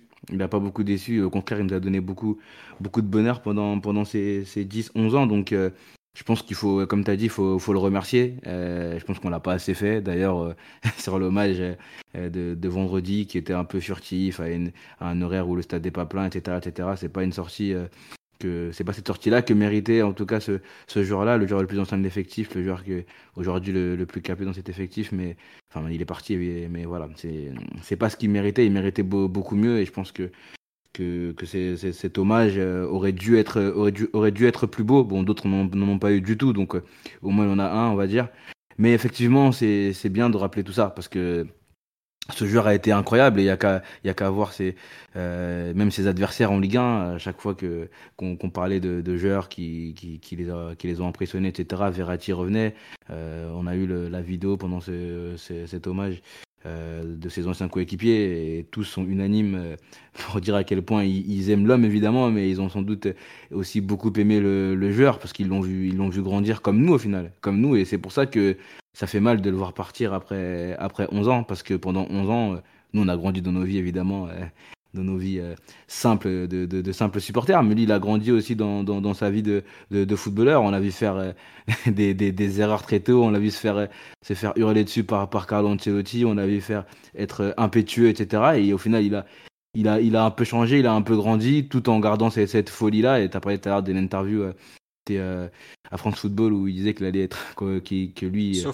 le football c'était c'était c'était vraiment le euh, s'amuser etc et qu'il allait être tué pour sans doute pour ses pour ses erreurs. Et et ça se termine par cette erreur contre Berne dans, dans, dans le dernier très gros match qu'il a joué mais c'est comme ça aussi c'est ça Verratti et c'est ce qui fait que son histoire est belle aussi. c'est qu'il a, il a pas tant changé que ça et il est resté, il est resté les mêmes. Certains évidemment vont nous dire qu'il a pas progressé, qu'il a pas ci, qu'il a pas ça. Moi, je pense que c'est c'est un, peu, un peu faux. Voilà. Ah, alors, non mais contrairement à d'autres qui disent allez voir les matchs, regardez hmm. ce qu'est Verratti quand il arrive, regardez ce qu'il est en sortant et ça n'a mais rien à voir, mais vraiment rien à voir. Alors, il a peut-être pas progressé dans le sens du, du, football d'aujourd'hui, du football très première ligue, du football très, très physique, très, très marqué des buts, très aller vers l'avant, etc. Alors, peut-être dans ce, dans ce sens-là, ok. Mais euh, pour le reste, vraiment, euh, il, a, il, a, il a énormément progressé. Et je pense que c'est c'est un lieu commun de dire qu'il n'a pas progressé. Enfin bref, c'est très facile de dire ça. En tout cas, ouais, le, remercier pour euh, toutes ces années, ces années chez nous, le remercier pour tout le bonheur qu'il nous a donné, pour son football, pour l'immense l'immense joueur qu'il est et pour aussi l'immense enfant qu'il a su rester sur le terrain parce que il s'est amusé, il a il s'est amusé avec le ballon, il s'est amusé avec les adversaires, il s'est amusé avec ses coéquipiers et voilà, c'est, ça a été beau. Et merci à lui. Euh, j'espère que qu'il gardera quand même de, très bons souvenirs de, de, ce passage-là, parce que nous, on, on gardera que, que, des souvenirs de lui. Et malheureusement, on pourra, bon, j'aurais pu dire qu'on continuera à le regarder, mais c'est vrai que c'est plus compliqué de regarder la euh, Qatar Star League, ou je sais pas comment ça s'appelle, d'ailleurs. Même eux, ils savent pas le nom, hein, t'inquiète le Uber Eats local, je sais pas ce qu'ils ont filé comme nom, mais je peux, franchement, je sais que les Saoudiens ils ont un naming, le Qatar, je sais même pas. Je crois que c'est la QSL, ouais. on dit, ouais, qu'en il a jamais sonné la révolte dans aucun moment difficile, tout ça. Ça n'a pas vraiment, effectivement, dans les. Il y a, la, il y a la révolte à Ganga. non, mais c'est vrai, t'as raison en plus. C'était un, oui, un moment où il avait je sais pas si vous vous rappelez, il avait fait un match euh, incroyable. Je pense que Mathieu peut nous sortir la compilation 30 secondes pour qu'elle être dans ses favoris sur YouTube. Mais c'est vrai qu'il avait, il, a, il avait un peu, c'était je crois que c'est l'année de d'Emery la première. Ouais, c'est ça. C'est ça, doit être 9 décembre 2016. Par, là. Je conseille la, je conseille la compile, euh, YouTube de ce match, elle est toujours assez drôle parce que tu vois Verratti qui prend le ballon, qui dribble 10 mecs et qui arrive à filer le ballon aux attaquants qui ne vous pas. C'est un match assez euh, typique de l'ère Emery. Mais euh, après, la, question sur sur l'adversité ou le fait de couler avec l'adversité ou quelque chose comme ça, je, la comprends assez mal parce que quel autre joueur du PSG, dans l'histoire du PSG, a une telle régularité face aux meilleures équipes en, Europe? À aucun. Moi, je suis d'accord avec toi. Il n'y a aucun qui parle et qui peut dire de, matchs, tu peux de référence. C'est pareil pour, pour, la première ligue, etc. Les, premiers, les meilleurs matchs quasiment de, de Verratti en carrière, c'est face à Liverpool, c'est face à Manchester, United City, c'est face à Chelsea. Au final, il a prouvé sa valeur, je pense, face à tout type d'adversaire, dans tous les types de, tous les types de configurations. Et, euh, et, voilà, et effectivement, sur la question de la progression, je pense que c'est assez net. Quand il arrive, il, est, euh, il arrive de Pescara, il joue numéro 6 dans le 4-3-3 de Zeman. Euh, à l'époque, il est vu en Italie comme euh, un seul organisateur vraiment devant la défense qui, qui, distribue le jeu. ça paraît assez évident que la palette s'est considérablement élargie au PSG, notamment sur le, sur le plan défensif. Il est devenu une sorte de, aussi de spécialiste presque en Europe de la récupération de balles dans les, dans les pieds adverses, notamment par le tacle glissé. Donc c'est c'est évidemment que sa palette s'est considérablement élargie, aussi par, les joueurs avec lesquels il a, joué, qui l'ont entouré. Euh, aussi les, configurations de jeu, parce que, voilà, par exemple, euh, il a commencé aussi en relayeur droit avec, euh, Laurent Blanc sur les trois années. Puis Tourelle l'a plus mis sur le, côté gauche, le rapprocher d'un pôle créatif ou avec Neymar. Ils sont excellemment bien entendus. Ça a quand même été une, marque de, fabrique dans la, la, capacité du PSG à créer des occasions pendant des années. Le fait que Verratti trouvait ensuite Neymar entre les lignes un peu trois quarts, avec Neymar se retournait et trouvait une solution avec euh, soit Mbappé dans la profondeur, soit, soit une solution de frappe. C'est euh, ça, aussi qu'il faudra reconstruire d'ailleurs avec, euh, après le départ de, de, cet été. Et on voit d'ailleurs que sur les premiers matchs, que c'est pas si évident de, de, compenser cette perte à ce niveau-là. Donc non, évidemment, je comprends pas trop les, les bémols, ne serait-ce que les bémols, même évidemment les critiques, n'en parlons pas. Mais les bémols au passage de Verratti au PSG, il y en a, il y en a très très peu. Hein. Il y a eu des mauvais matchs, il y a eu des matchs en dessous. Si tu mets en balance avec les, bons matchs et les matchs où il a été exceptionnel, le ratio me semble plus qu'acceptable. Mais attends, t'as payé 8-10 euh, millions, un mec que t'as gardé 11 ans, qui t'a fait 410 matchs. Alors il a été augmenté un certain nombre de fois, hein, c'est sûr, il a prolongé, mais il est arrivé avec un salaire ridicule. C'est un des joueurs les plus rentables de l'histoire, faut, faut, le dire. Hein. C'est de te compte que tu as acheté plus cher Benjamin Stambouli que tu as acheté Marco Verratti et encore à la fin tu prends 50 millions sur sa vente. C'est un joueur archi rentable par rapport à ce qu'il ce a été, ce qu'il a coûté malgré les absences. Donc euh, ouais. Et juste pour revenir sur un point dans la progression, c'est la gestion du tempo, la gestion d'un match. Euh, Verratti est le cerveau, le régulateur de l'Italie championne d'Europe de 2021, par exemple. Quand il arrive à Paris, il a aucune gestion du timing d'un match, du tempo, de tout ça. Il joue, il joue, il envoie, il envoie. à la fin de sa carrière, quand il a 30-31 ans, il doit faire partie avec euh, Rodri, Kroos, et j'en vois même pas vraiment un troisième autre. Oh, peut-être euh, Victor nous dirait Mkhitaryan ou, ou, Brozovic. Euh, des mecs qui comprennent le mieux le tempo des matchs, ce qu'il faut, ce qu'il faut pas faire, par exemple. Et ça, c'est quelque chose qui est super rare. Et c'est quelque chose qu'il a acquis dans la durée. Je pense notamment avec Mota. C'est là où Mota, à mon sens, est crucial dans son développement de, footballeur. Hein. Mais il savait gérer euh, les, il savait ordonner les autres par rapport à lui. Alors que quand il arrive, c'est pas du tout ce joueur-là. C'est un joueur euh, qui a une maestria technique qui est incroyable. Hein. Je sais pas. On a beaucoup parlé par exemple du, match contre Chelsea. Putain, je suis attaqué par un cousin. Casse-toi. il y a, il y a, il y a 11 ans. Et par contre, personne ne parle de la première sortie Ajaccio. Le Ajaccio PG, je crois que c'est la première ou la deuxième journée, je sais plus. Euh, où il rentre 20 minutes en fin de match. Deuxième. Il, deuxième. Il claque euh, râteau derrière la jambe d'appui, tout ça, tout ça. Tu fais, waouh, mais c'est quoi ce type, quoi? Je me souviens encore du plateau de, Feu, le Canal Football Club, quand vous avez les images, j'entends dire, mais d'où il sort celui-là, quoi? Et il n'y avait pas un match du, il y a pas un, après-match du CFC où euh, je sais plus si c'était face à Lille où Pierre Ménès lui a, lui a mis 5 sur 10 je pense lui a mis dans ses flops ou un truc comme ça et ça avait fait donner une, fait une levée de bouclier absolue en disant mais qu'est-ce qu'il a? Il a de la merde dans les yeux etc mais il y a un autre match aussi c'est dans les premiers c'est face à Kiev. Euh, je pense que ça doit être les 11 ans jour pour jour aujourd'hui. Je crois que j'ai vu passer un tweet euh, c'est probable oui. le premier match de Ligue des Champions du, du nouveau PSG PSG de QSI avec une victoire de 4-0 ou 4-1 je pense. Et Verratti, pareil, il est aligné numéro 6 devant la défense, et tout en fin de corps et élimination du pressing adverse, notamment un ballon près du, poteau de corner qui n'a petite fin de corps, hop, crochet et, ressorti tranquille sous pression euh, face, au, ouais, face à Kiev. Donc, euh, ouais, c'est, il y a beaucoup d'images qui reviennent, mais effectivement, c'est, c'était plus un joueur de, de coup qui avait des, facilités techniques énormes. Euh, la gestion du tempo est venue plus, plus tard, avec les années, d'abord en duo avec Mota et carrément tout seul par la suite. Ouais. Ryan, toi qui es supporter d'un autre club, hein, donc on va pas le citer, mais d'un autre club, un club ennemi même, peut-on dire désormais. Euh, qu'est-ce que tu gardes du passage de, de Verratti à Pereira T'as vu beaucoup de ces matchs, évidemment, parce que tu as fait quand même pas mal de podcasts avec nous. Euh, qu'est-ce que tu... Tu es peut-être moins positif que nous, d'ailleurs, qui le regardons un peu avec les yeux de l'amour, même si euh, on voit aussi ses défauts, tout ça. Non, je, pense pas. Je, moi, j'ai vu un grand milieu de terrain. Après, euh, effectivement, il y a la dimension euh, affective et tout quand on est supporter, c'est sûr, mais je pense que tu peux demander à un supporter de Manchester City, de Manchester United, de, du Bayern, etc. Moi, mon évaluation du joueur, c'est que c'était un grand milieu de terrain euh, et qu'il il avait quand même un impact assez fort sur les matchs, même sur l'adversaire. Il y avait un peu cette sensation de de quand il était pressé de que c'était une perte de temps en fait, que ça, que ça ne marcherait jamais. Ça, c'était un truc assez fort que peu de milieux de terrain avaient, que Xavi Hernandez par exemple avait à son époque, à son prime. Et, et, ça conditionne, ça conditionne énormément. Et c'est vrai que ça, le PSG a bâti une partie de sa domination de, des de certains de ses matchs européens sur justement cette supériorité technique, sur cette capacité à, à retirer le ballon, et à ne jamais le perdre dès les premières passes et à mettre l'adversaire dans une certaine posture.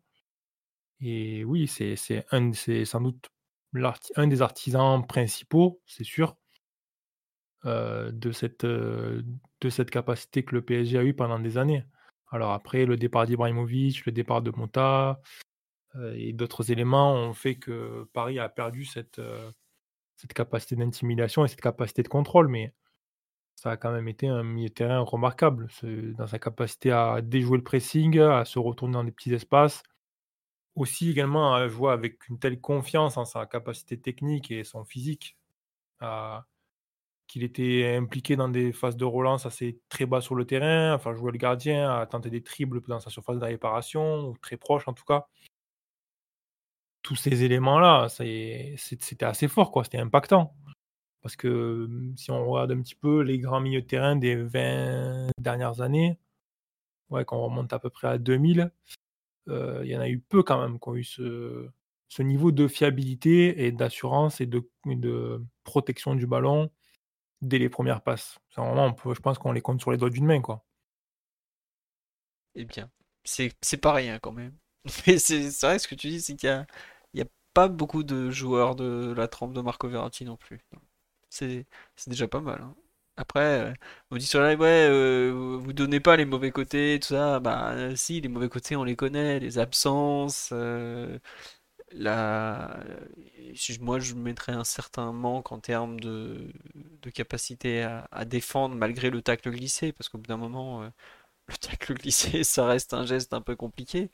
Mais. Ah, juste pour, lancer sur la défense, ça, dépend de quel PSG tu parles, parce que par exemple, le, match qu'on va jouer au Camp Nou en 2013, soit Ancelotti, euh, on le joue, pour rappel, en 4-4-2 avec un milieu de droite à gauche, Lucas, Mota, Verratti et Pastore.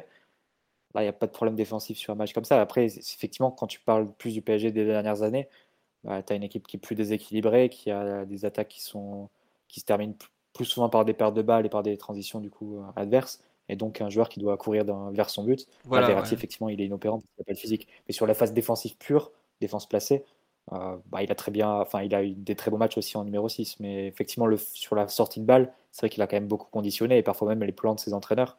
Quand Tourelle part sur un match à qui tout double face à Liverpool euh, au parc avec euh, son idée du coup de Marquinhos dans un rôle hybride et Verratti seul milieu de terrain de l'équipe sorte de 3-1, 2, enfin je sais pas comment qualifier son système là, mais je sais pas c'était clair, c'était Verratti seul au milieu terrain face au pressing, face aux trois milieux et trois attaquants qui précèdent Liverpool. Euh, ça, il faut, faut, un degré de confiance en, en le joueur et surtout d'évaluation du joueur qui est assez dingue. Et après, quand tu vois le match et la façon dont il a relevé le défi, tu te dis que bah, je pense que c'est un match qui avait aussi impressionné en Angleterre. Il y avait des articles assez dithyrambiques sur lui euh, après ce match, après, sur lui et sur Neymar. Mais euh, je pense à juste titre parce que la performance qu'il avait faite, euh, il y a eu évidemment d'autres excellents milieux de terrain en, Europe sur la période et sans doute à, des niveaux encore supérieurs à, à Verratti, mais qui aurait été capable de reprendre ce rôle-là. Je ne sais pas s'il y en aurait eu beaucoup, hein. sans doute pas même. Il personne. Enfin, ce que ce qu'il fait face à Liverpool, qui enfin à ce moment-là, c'est la quintessence du Liverpool de club. C'est probablement l'équipe la plus forte d'Europe au pressing, la mieux organisée, la plus à même à te faire exploser à ce niveau-là. Et il fait quelque chose, aïe, d'absolument phénoménal. Euh, en étant, comme tu dis, tout seul. Le genre, comme on l'avait dit dans le podcast euh, d'après Liverpool, le système de jeu, ce jour-là, la moitié du système de jeu, c'est lui tout seul. Tu fais ce que tu te débrouilles, t'es tout seul. Bon, t'as Thiago Silva qui me permet Marquinhos si vraiment t'es vraiment vraiment en galère. Et t'as encore le, best-of qui tourne avec euh, Salah qui se fait effacer comme pas permis. Sadio Mané pareil. Euh, Anderson, je crois qu'il était même pas arrivé que le ballon était déjà reparti. Enfin, ça avait été. les, gens, doivent, revoir ce match, Philo. Oui, vraiment. C'est les, gens qui mettent beaucoup, beaucoup de bémol, etc. aux, joueurs qui a été Marco Verratti. Il faut, faut, juste leur dire de, de, regarder ce match et de le revoir et voilà, de se poser tranquillement. Et peut-être qu'ils peut l'ont oublié, ça fait un petit moment. C'est quoi, c'est 2018, c'est ça? Donc euh, C'est novembre 2018. Ouais. Voilà, bah, qui, qui, revoient tranquillement après qui viennent discuter de, de, Marco Verratti. Parce que ça, c'est vous en avez très très bien parlé, Mathieu et toi. C'est c'est pas une œuvre d'art, mais voilà, c'est un, un, excellent match, un très très gros match de sa part. Et pas beaucoup, j'ai pas vu beaucoup de milieux de terrain réaliser ce, ce, genre de match, sincèrement. depuis que je regarde le football, c'est vraiment un, match incroyable et, et il nous avait euh, fait euh, beaucoup, beaucoup, beaucoup de plaisir. Donnait beaucoup de plaisir, pardon. Ouais, on nous dit les Anglais se souviennent très bien de la perte de Verratti contre Liverpool. En fait, ce qui est très marrant, c'est que donc le, championnat de France est diffusé en Angleterre sur BT. Euh, je peux vous en parler, c'est pas un certain temps que j'y vis quand même. Et, et c'est pas les mêmes qui commentent la Ligue 1, qui, sont plutôt bons, et ceux qui commentent la Ligue des Champions. Et quand la Ligue des Champions est commentée, à chaque fois que le PSG était commenté, notamment contre des gros clubs anglais, en fait, le petit plaisir des connaisseurs anglais, c'était de parler de Verratti. Genre, c'est Marco Verratti. Bah, comme il parlait dans des termes très très élogieux de Thiago Silva, il continue d'en parler parce qu'il il a fait une très belle carrière à Chelsea après Paris. Marco Verratti faisait partie de ces joueurs qu'ils adoraient voir jouer avec ses mauvais côtés évidemment, quand il tire le maillot, quand il est insupportable, qui, critique l'arbitre en permanence, pas forcément des trucs qui sont très appréciés outre-Manche, mais le joueur en lui-même, la capacité à effacer le pressing, se sortir de, par le dribble, euh, les ouvertures, tout ça, c'était un joueur euh, de top top niveau. Par exemple, bah, dans les 100 du Guardian, alors ça vaut ce que ça vaut, hein, je dis honnêtement, il y a des dingueries tous les ans, je crois que le mieux qu'il a été classé, ça a été 31, 31e joueur mondial ou un truc du genre. Il disait, bah, Marco Verratti, on le voit pas souvent parce que euh, il joue en France. mais c'est un milieu de classe mondiale. Et je pense qu'aujourd'hui, alors on parle sur une période de, 10 ans, parce qu'il est resté 11 ans à Paris, il y a pas mal de saisons où c'est un milieu de terrain de classe mondiale. Et tout à l'heure, enfin, dans les thèmes, j'avais mis euh, Keltra s'il est PG. Moi, j'en garderai un souvenir euh, exceptionnel, même si je suis pas du tout contre son départ cet été, ce qui peut paraître paradoxal, mais on, peut en parler après. Euh, pour moi, Marco Verratti est le meilleur milieu de terrain de l'histoire du Paris Saint-Germain, tout simplement. Il n'a pas il a pas beaucoup marqué de buts, il n'a pas fait énormément de passes décisives non plus. Il n'y a pas un joueur du Paris Saint-Germain qui a été meilleur que lui de ses 30 mètres aux 30 mètres adverses, que je considère globalement comme euh, le milieu de terrain. Dans la durée, la performance, la qualité technique, l'impact qu'il a eu sur les résultats, sur son équipe, il n'y en a pas un seul qui mange à sa table. Mais alors vraiment, il y a, pour moi, il y a même un gouffre avec les autres en termes de, tout, de régularité aussi, d'absolument tout. Je ne sais pas si c'est le meilleur joueur de l'histoire du club, je pense pas, parce en a eu des plus, des plus décisifs notamment, qui ont écrit des, moments plus, plus marquants. Mais c'est le meilleur milieu de terrain. Mais alors, logique de mettre un joueur offensif. oui, voilà. C'est quand tu dis meilleur joueur, quand on dit meilleur joueur de l'histoire forcément du club, c'est normal de plus citer des joueurs offensifs. Mais effectivement, au milieu de terrain, bah, sur QSI, ça paraît assez clair. Et euh, même après, si tu compares avant, euh, il y aura les nostalgiques de Luis Fernandez. je ne sais pas si ça tient vraiment la, route euh, compte tenu du niveau de compétition aujourd'hui, les, équipes que tu rencontres aussi en Europe, etc. ça, te place dans des, dimensions qui sont un peu différentes quand même. Pardon, j'avais coupé micro. Sur live, on parle de, de Valdo, de Luis, tout ça, mais Marco Verratti, il a fait ses performances contre l'élite de l'élite européenne. Luis Fernandez, le PSG de l'époque, en, Coupe d'Europe, il n'existait pas. Luis a fait notamment une saison extraordinaire en 85-86 quand le PSG va gagner son premier titre. Il a gagné le titre. Luis a été un des grands bâtisseurs du Paris Saint-Germain et ça a vraiment été un joueur exceptionnel. Pour le coup, allez voir des compiles de Luis ou des matchs si vous voulez, c'est vraiment quelque chose à voir. Vous voyez la, rage de Manuel Ugarte avec euh, une qualité technique franchement bluffante. Mais il n'a pas fait ça contre l'élite de... Alors, c'était le football était différent, c'est très différent. Euh, pareil, le, PSG des années 90 avait des, très très très bons joueurs de football, mais il n'y en a aucun qui a la durée de Marco Verratti, la régularité de Marco Verratti et le pic de performance qu'il a pu tenir pendant des années et des années. Et même Thiago Motta qui a joué avec Verratti pendant des années, je regrette, Thiago Motta est moins bon que Marco Verratti à mes yeux. Et j'ai aucun doute. Non seulement, bah, comme tu as dit Mathieu, au début, il a, quand même eu du mal les premières saisons à Paris. Il finit vraiment en grande, grande, grande difficulté. Parce que la dernière saison, il est là, la première saison de Neymar au PSG, euh, on le voit pas pratiquement la deuxième partie de saison. voilà, et on parle de la régularité de Marco Verratti, bah ouais, il, a été bon. 10 euh, ans et demi sur 11 au total, malgré les blessures. Combien de fois il est revenu de blessures et il claque dans la, dans la foulée une performance historique bah, PSG Barça, le 4-0, je vous signale qu'il revenait de 3 semaines et demie d'absence parce qu'il s'était fait marcher sur le pied euh, à Caen de mémoire, ou sur le, mollet, je crois. Bah ouais, au bout d'un moment, il faut regarder les matchs, il faut regarder la régularité. Le niveau de performance qu'a atteint ce petit bonhomme euh, qu'on voit à la clope au bec régulièrement est extraordinaire. La régularité de Marco Verratti, c'est peut-être limite sa plus grande qualité. Euh, vu comme il a été présent dans la durée. Après, je comprends que je suis pas d'accord. Hein. Oui, Mathieu Juste un truc pour les, pour les blessures. Euh, ça m'a intéressé de replonger un peu sur euh, l'historique des présences de Verratti en Ligue des Champions. PSG donc, a fait 11 participations en huitième de finale, ou 10 participations en huitième de finale en Ligue des Champions euh, sous Verratti, avec Verratti. Je pense qu'il a dû rater un match de huitième de finale en 10 ans. donc, au final, il a été présent un ou deux matchs. Vois. au final, il a été présent quasiment tout le temps, Verratti, en huitième. C'est après que ça s'est gâté. Euh, je pense que le gros regret pour le PSG, c'est. Enfin, tu en as deux. Tu as, le, as le match. Euh, enfin, tu as le printemps 2016, pardon. Il a sa pubalgie. Mmh. effectivement, il rate le match face à, face à City. Euh, il est présent pour l'aller face à Chelsea en huitième. il va rater le retour, justement. Ça doit être peut-être le seul match avec Leverkusen en 2014 qui rate. Mais tout le reste, il était présent. Et donc, il va rater le, printemps 2016 à une période où il y avait une, certes une très grosse concurrence en Europe, mais c'est aussi le PSG qui a, qui a, sans doute été le meilleur de l'ère Laurent Blanc et des premières années.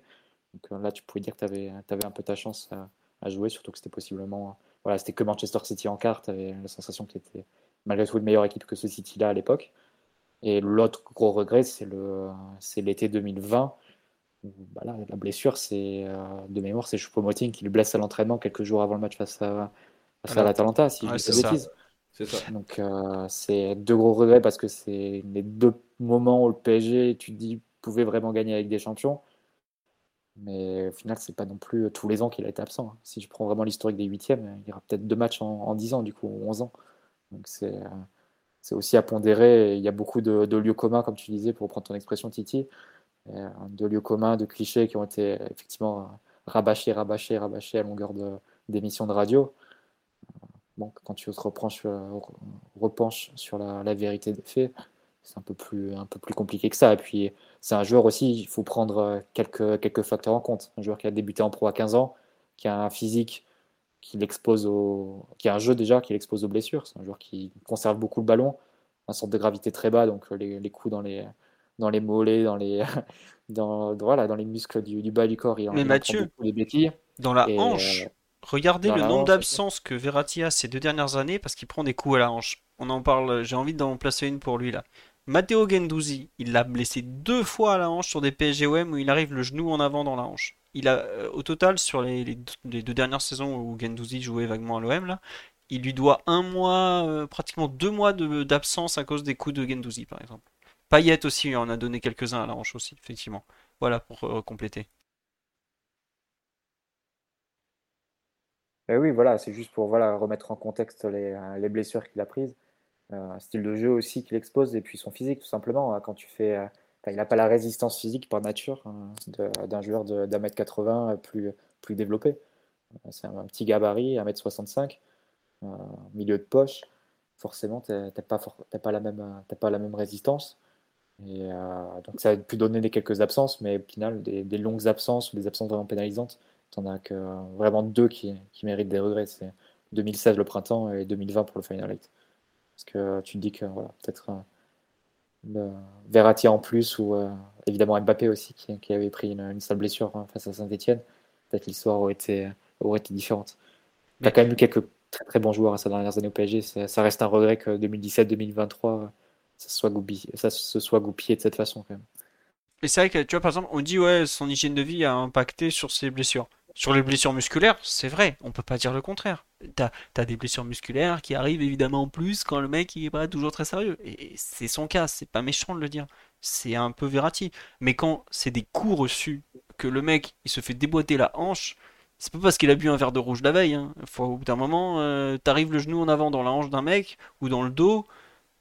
Excusez-moi, euh, tu peux, tu peux boire du jus de carotte tous les matins, euh, tu auras mal, tu seras blessé quand même. Verratti a, pris, a été blessé sur des coups qui lui ont été donnés. Alors, des fois, c'est dans le duel, ça peut arriver. Il y a eu des coups qu'il a pris, c'était pour lui faire mal, clairement. Après, évidemment, le grand regret, il y en a plein qui l'ont, euh, c'est la blessure du, du, Final 8 où il n'est pas là parce que Choupo-Moting, en plus, on voit l'action, c'est débile, c'est un jeu de conservation à l'entraînement où Choupo lui marche dessus. Bah évidemment de façon involontaire. Après Choupeau, on peut pas lui retirer qu'il nous sauve les miches en, en quart de finale, euh, où il devient un entrant légendaire en un quart d'heure contre l'Atalanta. Mais bon, voilà. On sait pas si on aurait gagné la C1 au Portugal avec lui. Il a, tellement couru après, il aurait tellement aimé la gagner. Écoutez, c'est comme ça. Peut-être que l'histoire de, de Marco Verratti devait être tragique. Enfin, quand je dis tragique, ça va, il a gagné 30 titres, hein, mais devait être tragique en Ligue des Champions, tout du moins avec le PSG. Euh, Ryan, Titi, vous voulez rajouter quelque chose sur euh, le sur Verratti au PSG, sur la trace qu'il laisse, sur euh, est-ce que c'est le bon moment de le laisser partir ou pas? On peut en faire un débat si vous voulez. Là, je serais beaucoup moins verratiste que je l'ai été pendant 45 minutes. oui, Mathieu, tu veux Tu veux vraiment relancer le débat qu'on a eu tout l'été? Et attends, on n'a pas bah invité le après, je pense que tout le monde a pu donner ses arguments. Moi, je suis assez sceptique sur la, façon dont le terrain a été euh, laissé euh, après le mercato, mais maintenant, c'est le terrain qui va juger. Et si PSG gagne la Ligue des Champions à la fin de l'année, ben, la direction et l'entraîneur auront eu raison. Si tu sors en, poule ou prématurément avec un milieu de terrain pas au niveau, ben, tu auras matière à, remettre en cause les, choix qui ont été faits, tout simplement. Donc, euh, c'est moi, après, voilà, c'est le terrain qui va juger on aura, ce sera l'occasion de nombreux débats durant la saison, notamment sur les sorties de balles qui seront, je pense, un, running gag ou, un thème récurrent des, podcasts. Mais euh, après, moi, l'amertume que j'ai, c'est plus euh, au niveau de la, façon dont son départ a été euh, orchestré par, par, le PSG. Parce que bah, on avait eu un débat déjà sur Verratti, je ne sais plus si c'était en juin ou juillet, et Omar avait dit à ce moment-là, vu les états de service de Verratti, qu'il puisse au moins choisir sa sortie. Et je pense que le PSG n'a pas vraiment respecté ça. Au final, as, tu lui as coupé euh, toutes les portes de sortie en Europe en affichant un prix qui était euh, prohibitif sur un, pour un trentenaire et pour un, milieu de terrain. Il n'y avait aucun club européen qui peut vraiment s'aligner sur ces, ces montants-là et sur le salaire que, que Verratti a, a, déjà au club. Et au final, tu le vends au Qatar pour une somme que tu avais refusée de l'Arabie Saoudite un mois avant. Ouais. Tu avais un peu l'impression qu'au final, le PSG n'était pas disposé, ne voulait plus du joueur mais sans être vraiment disposé à le libérer ou à le prêter ou à le, vendre au rabais à un concurrent en Europe. Parce qu'on ne sait jamais, hein. peut-être que Verratti au final n'est peut-être pas si cramé qu'on le pense. Donc ça aurait eu un mauvais effet. Et pas non plus disposé à le, voir euh, chez le, rival du Golfe euh, en Arabie Saoudite. Donc euh, au final, Verratti reste un peu la, propriété privée de l'émir, comme depuis 11 ans. Et je trouve que ça manque un peu de, de classe. Et même si l'hommage avait été plus a été grandiloquent et plus, plus marquant ce week-end. Je pense que ça aurait ni, ni, effacé ni, ni compensé le, comportement que, du PSG avec le joueur, que je l'ai trouvé euh, pas à la hauteur de, de ce qu'il avait pu donner en, contrepartie. Donc euh, je pense que un joueur qui, la moindre des choses, pour un joueur en plus que tu pousses vers la sortie, c'est de faciliter sa sortie et lui permettre de, de rester à, un bon niveau. Là, tu le retrouves au Qatar, donc ouais, il va jouer avec Rafinha, il va jouer avec M. Sakni. C'est euh, c'est un peu, un peu dommage. Quoi. Tu vois que l'Atletico était, était, sur lui, apparemment le Bayern aussi. Moi, j'aurais préféré le voir jouer euh, encore au grand niveau, au haut niveau parce que c'est un, joueur comme Verratti, c'est malgré tout une perte sèche pour le football européen et pour la Ligue des Champions aussi pour moi. Donc, euh, c'est dommage de ne pas le voir euh, continuer à un haut niveau par une décision, je pense, un peu égoïste de la part du club.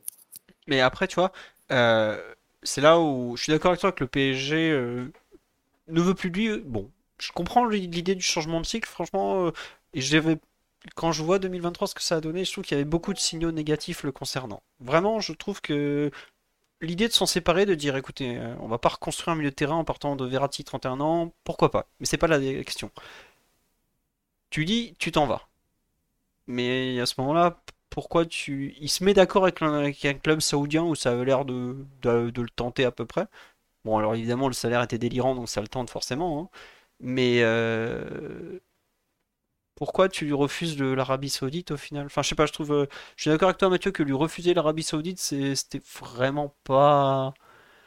Pas forcément. On aurait Verratti et euh, Neymar dans la même équipe quand même. Ouais, ouais. J'aurais regardé à Lille, hein, s'il y avait Verratti et Neymar dans la même équipe. Ah bah là, je peux dire ce soir, ils ont fait un partout contre une équipe où tu connaissais pas un mec au coup d'envoi.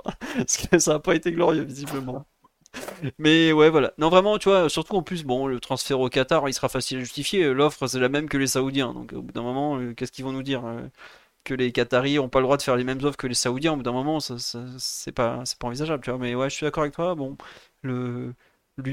L'empêcher. Parce que quand tu demandes 40 ou 50 millions, c'est, ça te bloque complet. Je, juste pour une stat, est-ce que vous savez combien il y a de joueurs euh, trentenaires qui ont été transférés entre clubs européens pour plus de 40 millions d'euros cet été?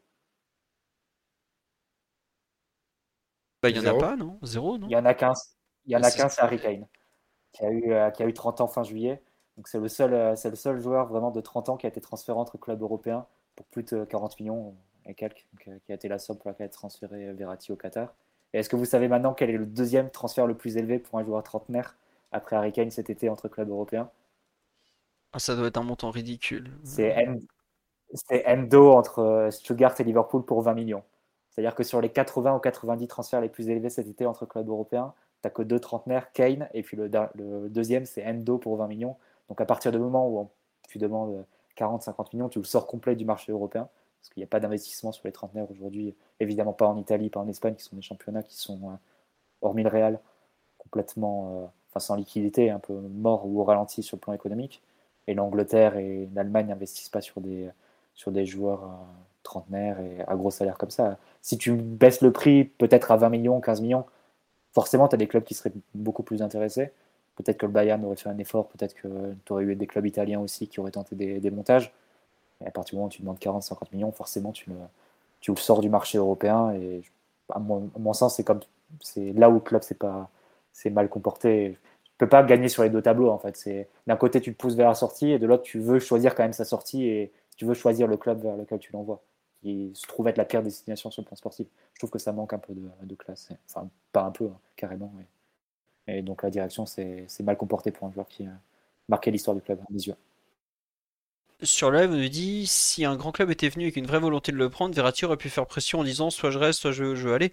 Euh, je sais pas si vous êtes au courant, le PSG a régulièrement empêché ses meilleurs joueurs, ou les joueurs auxquels il tient, d'aller dans ce genre de club. Verratti en est l'illustration parfaite euh, quand un certain FC Barcelone s'est pointé, et même aujourd'hui, le PSG, enfin, l'Atlético, sait tous qu'ils n'ont pas beaucoup d'argent, ils se sont présentés au, au, PSG pour Verratti, le PSG leur a dit direct, euh, c'est 60 millions, ou je crois même 70, je sais plus combien ils leur ont demandé, enfin un truc où ils savent très bien que l'Atlético ne peut pas les sortir, quoi. À part, à moins de revendre le stade qui est presque neuf, mais sinon ils peuvent pas faire ça, quoi. Quelque part, ça veut dire que tu l'empêches de partir où il a envie d'aller. Euh, après, évidemment, Verratti a peut-être aussi un peu cherché le cash. De le dire, Philo, parce que c'est quand même important de le dire, Philo, parce qu'on entend beaucoup. Euh, oui, euh, aucun club européen, aucun grand club est venu sur Verratti, etc. Bah, y a, personne, personne ne veut de Verratti à ce prix-là. C'est comme dire que personne ne veut de Mbappé cet été alors qu'il est sur le marché.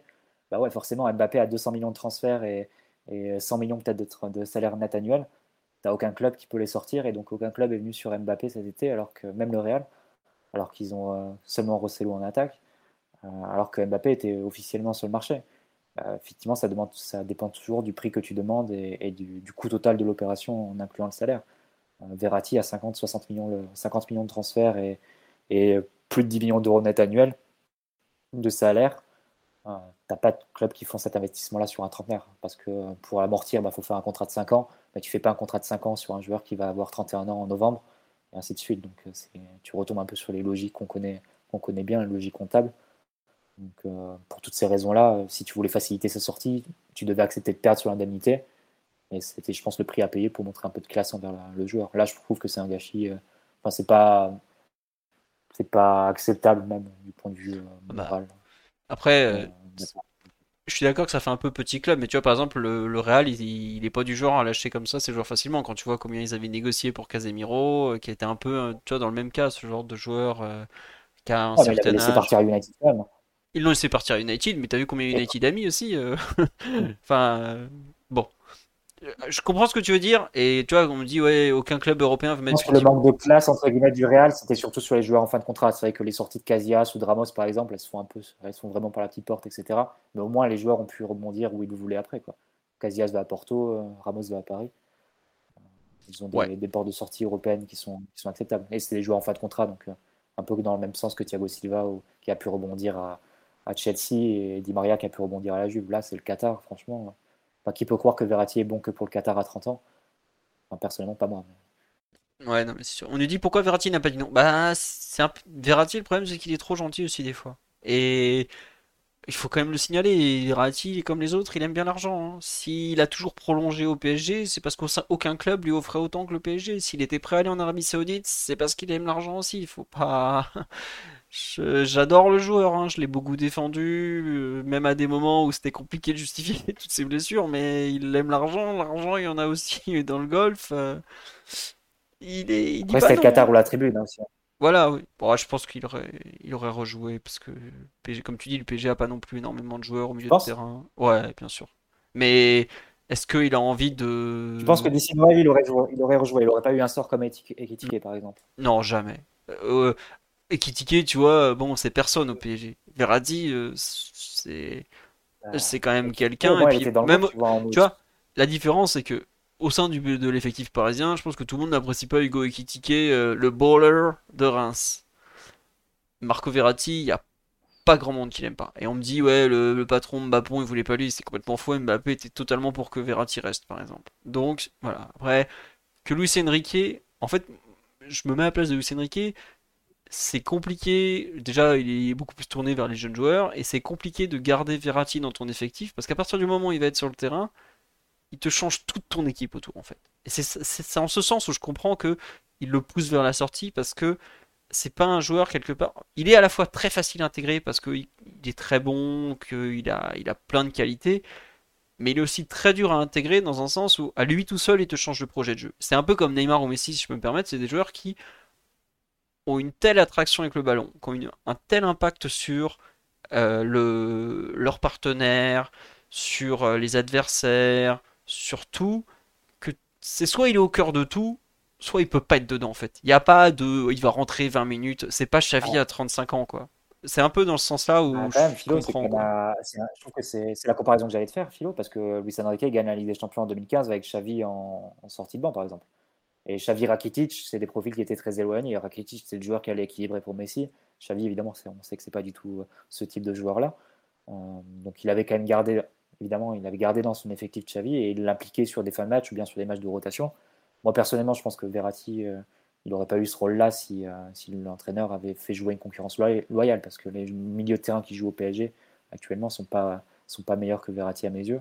je pense qu'il aurait gagné sa place à, à, la loyale, mais je pense que quand tu dis que c'est ce qui se serait passé euh, s'il était resté, etc. J'ai l'impression que la direction était assez claire. voilà, il n'y aurait même pas de concurrence en fait. Il aurait été écarté de l'équipe et à partir de ce moment-là, c'était soit le Qatar, soit la, tribune. Après, il aurait peut-être pu jouer cette carte-là en se disant euh, il va y avoir des absents, des blessures, etc. Peut-être que je vais refaire ma place. Par exemple, est-ce que vous auriez imaginé si Verratti était resté, Verratti réintégré pour le match de demain, euh, alors qu'il n'a pas joué depuis la fin juillet? Support comes from ServiceNow, the AI platform for business transformation. You've heard the hype around AI. The truth is, AI is only as powerful as the platform it's built into. ServiceNow is the platform that puts AI to work for people across your business, removing friction and frustration for your employees, supercharging productivity for your developers, providing intelligent tools for your service agents to make customers happier all built into a single platform you can use right now. That's why the world works with ServiceNow. Visit servicenow.com/ai for people to learn more. C'est, euh, j'ai l'impression qu'il y avait vraiment, une... il n'a même non, pas non, été dans le groupe depuis. Non, c'est sûr qu'il aurait pas joué demain. Vraiment une stratégie de pousser dehors et de, voilà, de pas le, de pas compter sur lui du tout sur la saison. Je sais pas. Moi, je autant tu vois que tu vois, pour moi, s'il avait vraiment refusé, refusé, refusé, refusé, à la fin, ce que j'imaginais presque, c'est le PSG qui accepte un truc ridicule, genre prêt à Galatasaray, comme on a entendu parler. Mais peut-être pas un truc euh, comme ça. Mais au bout d'un moment, genre, tu vois, tu commences à redonner du temps de jeu, c'est vrai, comme c'est très important, il n'était pas sur la liste de l'UFA qui est envoyée le 2 septembre. Donc ça, c'est déjà un, point. Mais je pense qu'à ce moment-là, quelque part, ils ont déjà acté le départ. Ils n'étaient pas pressés parce que le, transfert, le, Qatar, ça fermait le 18 septembre, donc aujourd'hui. Mais je pense que Verratti s'est peut-être pas assez battu pour rester à Paris, honnêtement. C'est... Je lui en veux pas parce qu'il a tout fait chez nous. Il a fait toute sa carrière globalement au PSG. On peut pas... S'il a envie de partir, il part. Et puis voilà, c'est comme ça. Mais... Euh, lui qui a été si, si teigneux sur le terrain, si accroché au maillot adverse, a peut-être pas été assez accroché cet été au maillot du PG. Et c'est là où je suis un peu dubitatif quant à son, état psychologique actuel. C'est à quel point il est encore prêt à se battre, à faire des sacrifices pour le très haut niveau qu'il faut faire. Parce qu'aujourd'hui, euh, Zidane l'a très bien expliqué. Si tu veux être performant au très haut niveau, il faut faire des sacrifices, euh, pas inhumains, mais, mais pas loin. quoi ça te pardonne rien aujourd'hui le très haut niveau. Est-ce que euh, Verratti a encore cette envie en lui? Je, je, sais pas, hein. mais je comprends qu'on en doute en tout cas. Voilà. C'est un peu. Euh, c'est un peu les, questions qui se posent. Je, je suis pas certain à cet instant que ce soit une très bonne décision de, de faire partir ou d'accepter son départ. Euh, mais je suis pas non plus certain que garder Verratti et le voir le, Verratti qu'on a vu pendant 4, 5, 6 mois presque euh, en 2023, ça soit l'idée parce que moi vraiment à partir du moment qu'on reprend les matchs amicaux là, on reprend les matchs amicaux, je crois contre le Paris FC ou KVI le début décembre, je crois, genre le 3 décembre, 15 décembre, 10 décembre par là. Et même là, on voit qu'il est pas dedans, il est pas bon et tout. Euh, ça me gêne un peu d'imaginer que d'un coup, quelque chose. Enfin, la théorie de l'interrupteur, on n'y a jamais cru depuis des années aux mecs qui deviennent soudain bons sur les matchs de Ligue des Champions. Je suis un peu inquiet pour euh, l'interrupteur de Marco Verratti à cet instant, quoi. tout simplement. Et comme on peut pas le garder sur le banc, parce que je, comme je trouve ça ouais, toxique. Enfin, toxique par rapport aux autres en fait. Euh, bah, c'est la concurrence, hein, après. Ouais, non, non, mais, mais en fait, c'est ça où c'est la concurrence, elle, est, elle je suis d'accord, elle, doit exister. C'est la base du, football, du sport de haut niveau, sa concurrence. Mais Verratti, en fait, il va te donner tellement balle au pied que sur les trois autres phases du jeu, transition défensive, euh, transition offensive, contre-attaque, tout ça, où il est moins bon, voire beaucoup moins bon, tu vas te retrouver dans une situation où tu vas devoir expliquer aux gens, bah ouais, mais en fait, je peux pas tout mettre sur lui parce que j'estime, enfin, je me mets à la place de Cédric, hein, qu'il y a trois phases où il est moins bon que d'autres.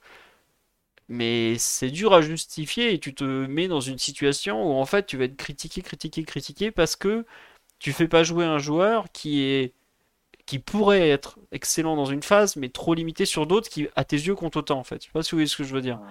Mais moi, je ne partage pas trop cet avis parce que Verratti, tu peux pas dire qu'il a été bon que sur la phase euh, de possession de balle sur euh, l'ensemble de son passage au PSG. Euh, et quand bien même ça aurait été le cas, tu fais pas déjà 11 ans au PSG, titulaire dans une équipe qui a quand même des résultats même au niveau européen, c'est bon que dans une phase, qui est complètement inopérant dans les trois autres. Le, le, foot se joue sur les quatre phases. Donc ça, c'est un premier point. Après, sur la question de la concurrence, bah ouais, mais est-ce que, est-ce que la situation actuelle où tu as Warren Zahir Emery à 17 ans, qui a, est déjà son septième match de la saison, on est mi-septembre, qui va jouer le huitième demain, euh, qui a de nouvelles responsabilités aussi en équipe de France Espoir, qui va jouer tous les matchs quasiment jusqu'à la fin du PSG, jusqu'à épuisement. Euh, est-ce que c'est une situation qui est vraiment préférable? Est-ce que tu ne penses pas que déjà à moyen terme et euh, encore plus à long terme, c'est un joueur qui ne va pas finir complètement cramé par cette, par cette situation-là?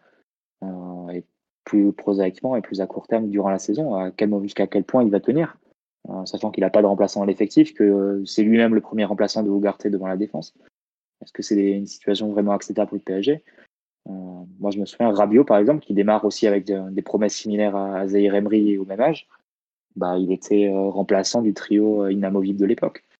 Et ça lui permettait malgré tout d'entrer dans les matchs, d'être dans la rotation. Enfin, ça me paraissait être un plan plus progressif. Plus logique. Et, plus logique aussi pour un joueur de, de, son âge. Là, tu responsabilises complètement un joueur de 17 ans qui va peut-être te le rendre.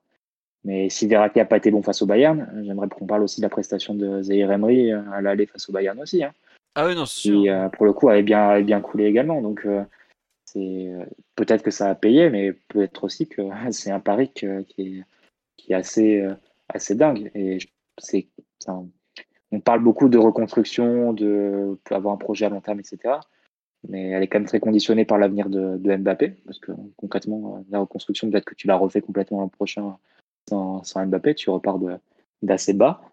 Euh, est-ce que euh, avoir Verratti dans l'effectif, c'est pas aussi te permettre de, garder un niveau de compétitivité au milieu de terrain, te permettre d'envisager avec toutes tes forces vives entre guillemets une saison qui est peut-être la dernière de Mbappé, et surtout moi le, choix, je conçois la vente de Verratti si derrière tu fais Enzo Fernandez, si derrière tu fais De Jong. Mais là, le choix qu'a fait le club, c'est euh, de préférer n'avoir personne dans l'effectif que d'avoir Verratti en plus pour donner un coup de main, dans le pire des cas, ou pour être euh, pour retrouver éventuellement son meilleur niveau et s'imposer dans l'équipe, dans le meilleur des cas. Donc euh, là, j'ai vraiment du mal à le justifier sur le plan sportif. Le club a vraiment préféré avoir personne dans l'effectif que Verratti. Ah, on verra durant la saison si ça se retourne pas contre eux, mais c'est normal que tu c'est normal d'avoir des craintes aujourd'hui à mi-septembre. Donc que ça puisse se retourner. Aujourd'hui, l'effectif du milieu de terrain, bah voilà, c'est ça. C'est Zahir Emery, Ougarté, Vitinha, Fabien Ruiz, Carlos Soler, Endur, qui est pas sur la liste UEFA. Et Ethan, et Ethan. Et Ethan. ouais. Non, mais après, tu vois, je suis d'accord que pour moi, il y a au moins 10 à 15 matchs où on va regretter euh, Verratti. Alors après, évidemment, euh, tu peux regretter à tous les matchs et tout ça, euh, mais tu as. As des matchs où tu sens qu'il va vraiment te manquer. Des matchs où Désolé de te couper, mais il est sous sniff et 26 au Qatar là. Ouais, je sais. Bah, il est prêté visiblement parce qu'il parle de juste la saison 2023-2024. Mais je suis pas surpris parce que ça, depuis le début de la saison, ça se passe très très mal avec le 19 entre lui euh, et tout ça quoi. Ok. Donc euh, je, moi personnellement, je suis pas, je suis pas très surpris. Et c'est le, compte officiel d'Alsad qui l'annonce, 190 hein. 000 abonnés, euh, tout ça. Et justement, ils disent qu'il il, joint, il rejoint depuis le Paris Saint-Germain pour la saison 2023-2024. Donc écoutez, il va aller au Qatar, hein, ça, ça, lui fera peut-être du bien, on verra. Mais je, je, suis pas spécialement surpris que ça se finisse au final euh, comme ça. Voilà. Mais bref, pour revenir sur Verratti, tu vois, tu fais le choix de prendre personne, euh, Mathieu, ça je suis d'accord avec toi. Et c'est, on peut, on peut critiquer. mais d'ailleurs, Lucien Enrique, malgré son discours public, il va pas se mettre euh, en, en porte-à-faux avec ses dirigeants. Hein. dit c'est comme ça, c'est comme ça.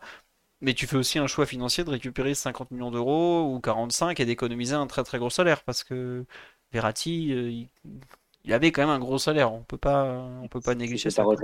S'il n'est pas retraité par l'UFA. Mais, mais oui, après, si on revient sur Zaire pour préciser un peu ce que je disais, euh, le problème, c'est que il faudrait le juger comme un joueur de 17 ans, mais tu vas aussi le juger comme un titulaire du PSG, en fait, cette année. Et euh, peut-être que les performances de Zaire elles sont très bonnes pour un joueur de 17 ans, mais peut-être que dans le même temps, elles seront insuffisantes pour un joueur qui doit titulaire au PSG avec les ambitions de pourquoi pas gagner avec des champions. Donc c'est ça aussi qu'il faut voir. C'est aussi la difficulté dans laquelle le, club le place, euh, avec des responsabilités. Je pense qu'il ne devrait pas avoir à assumer aussitôt. Mais après, s'il est capable de les assumer, ben, on applaudira et on dira que c'est un, vrai exploit et un tour de force de sa part.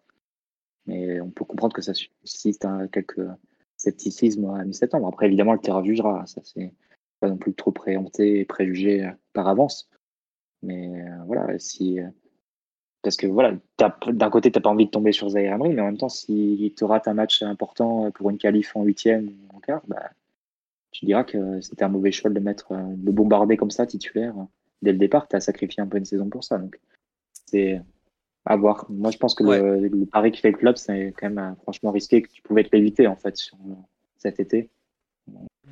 Je, Peut-être que Verratti, ça te, ça te, rapporte un gros transfert, mais il y a quelques achats aussi que tu pouvais t'économiser et garder Verratti en plus dans l'effectif, je pense.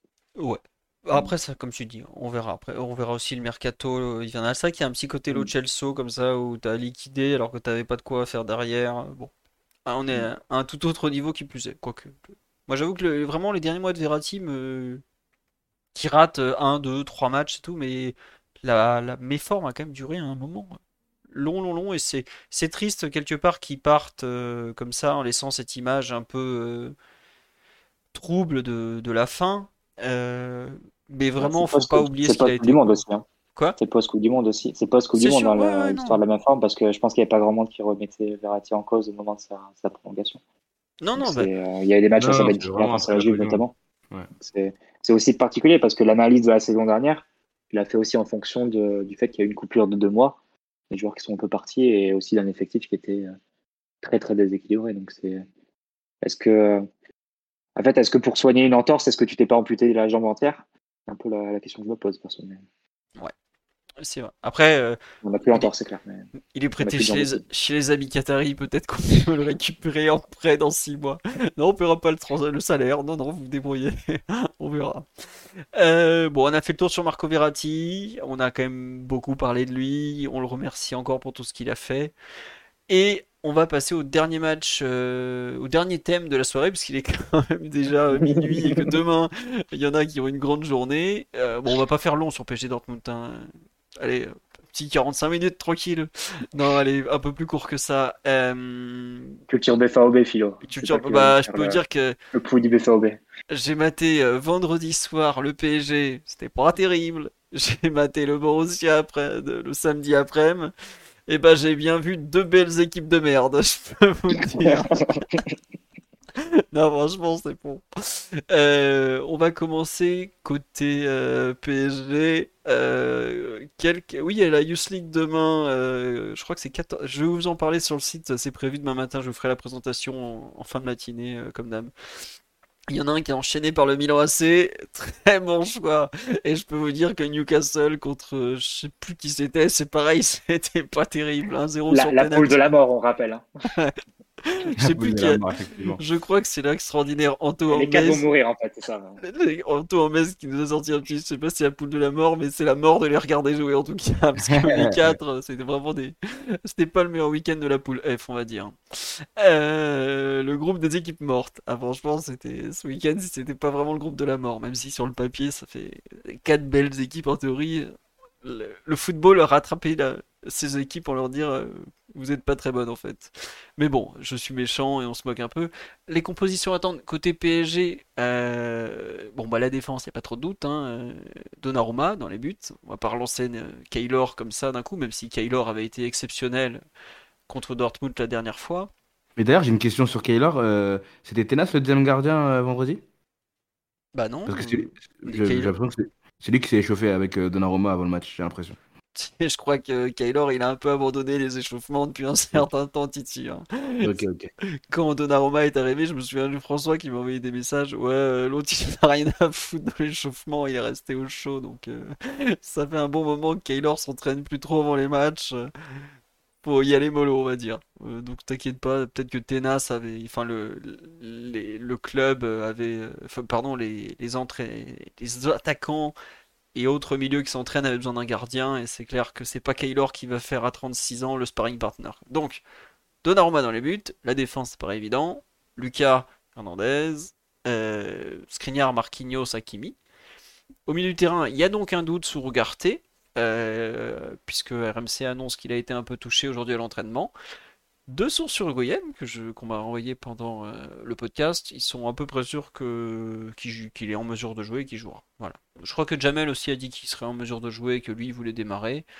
Euh, mais en tout cas, euh, il n'y a pas vraiment de il n'y a pas totalement d'inquiétude autour de. Il y a eu peut-être un petit truc, mais pas de, pas de quoi dramatique. Pas de rien de dramatique en tout cas. Devant, bon, Mbappé, on pense qu'il. Enfin, pardon, j'ai pas dit Vitinha, et Emery, hein, j'imagine que ça sera ça, non, Mathieu, Titi ou. Oui, non? Oui, oui, oui. Ouais, je vois pas de. Voilà. Et euh, finalement, le débat, c'est en pointe. Euh, donc, j'ai mis Dembélé à droite. Enfin, j'imagine euh, Ousmane Dembélé à droite. Kylian Mbappé à gauche. Et donc, qui en pointe? Est-ce que Colo en a fait assez pour vous en 20 minutes pour, euh, pour être le titulaire ou 25? Non, Solaire ne sera pas titulaire, non, je, pense. On me dit sur live 100% Colomani en pointe. Mathieu, tu partages aussi cette. euh, Vas-y, Titi, euh, pour toi, ça c'est Colo euh, sûr? Ouais, pour moi, Colo, Colo sûr. hein. Colo sûr, les 20 minutes là, elles ont montré. c'est pas assez, comme a dit Mathieu, mais il y a quand même pas mal de, belles choses. Et il s'est montré un peu, plus, un peu plus à son avantage que, que Gonzalo Ramos. En plus, on joue une équipe allemande contre laquelle il a un peu joué la- l'année dernière, etc. Bon, sans, doute- sans doute, ça n'entre pas dans, dans la réflexion de, de, de Lucho, mais moi, ouais, moi je, vois, je vois Colo. Je vois Colo. Ouais. Tiens, sur là, on me dit la surprise Lee Kang-in. Alors, Lee, il a pas joué depuis un mois. Je pense pas qu'il joue. S'il joue que- quelques minutes en fin de match, ce sera déjà pas mal. Mais on le libère pas là, hein, il part pas là, euh, ça, ça coupe. euh.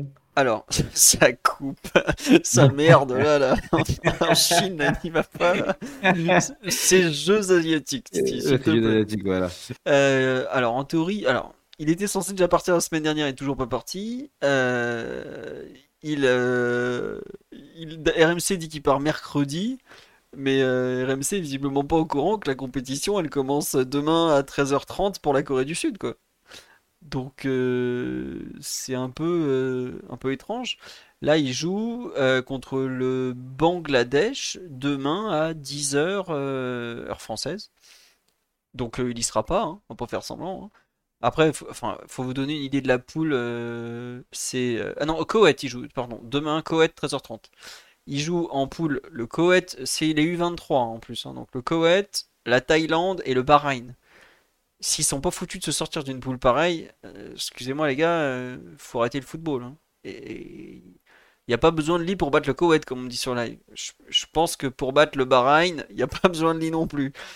Au départ, le PSG voulait que Lee arrive même après PSG-OM, donc directement pour euh, le huitième. Mais en fait, avec le voyage, tout ça, il n'aurait pas pu être là pour le huitième.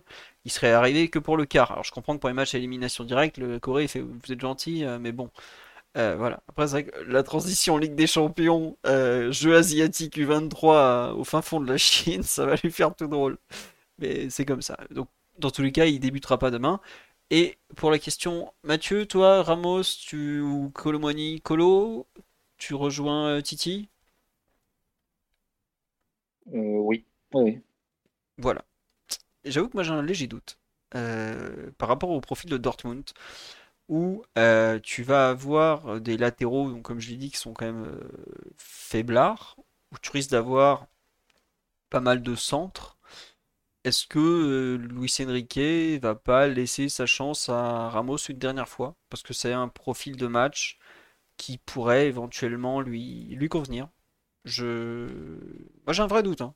Euh, Vraiment par rapport au profil, par rapport au fait que Colomboigny est pas là depuis très longtemps, par rapport au fait que Colomboigny a montré qu'il était en mesure de rentrer très vite et très fort dans une rencontre. Euh, comme on dit sur live, Ramos pour user, Colomboigny pour achever. Je, me pose la question. Après, euh, si c'est euh, Colomboigny pour euh, user au départ et Ramos pour achever à la fin, ça m'ira très bien aussi. Mais je, comprends que qu'on se pose un peu la question. Par contre, on dit sur live Colo à place de Dembélé, ça je n'y crois pas du tout. Aujourd'hui, le PSG, euh, parmi les rares euh, mécanismes de jeu qui fonctionnent bien, c'est le côté droit Dembélé Hakimi.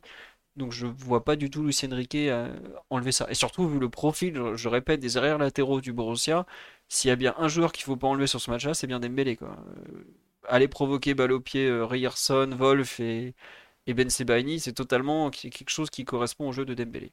Donc, pour moi, il y a un doute. Alors, visiblement, Colomboigny serait la priorité en attaque, enfin, serait le, grand favori en attaque.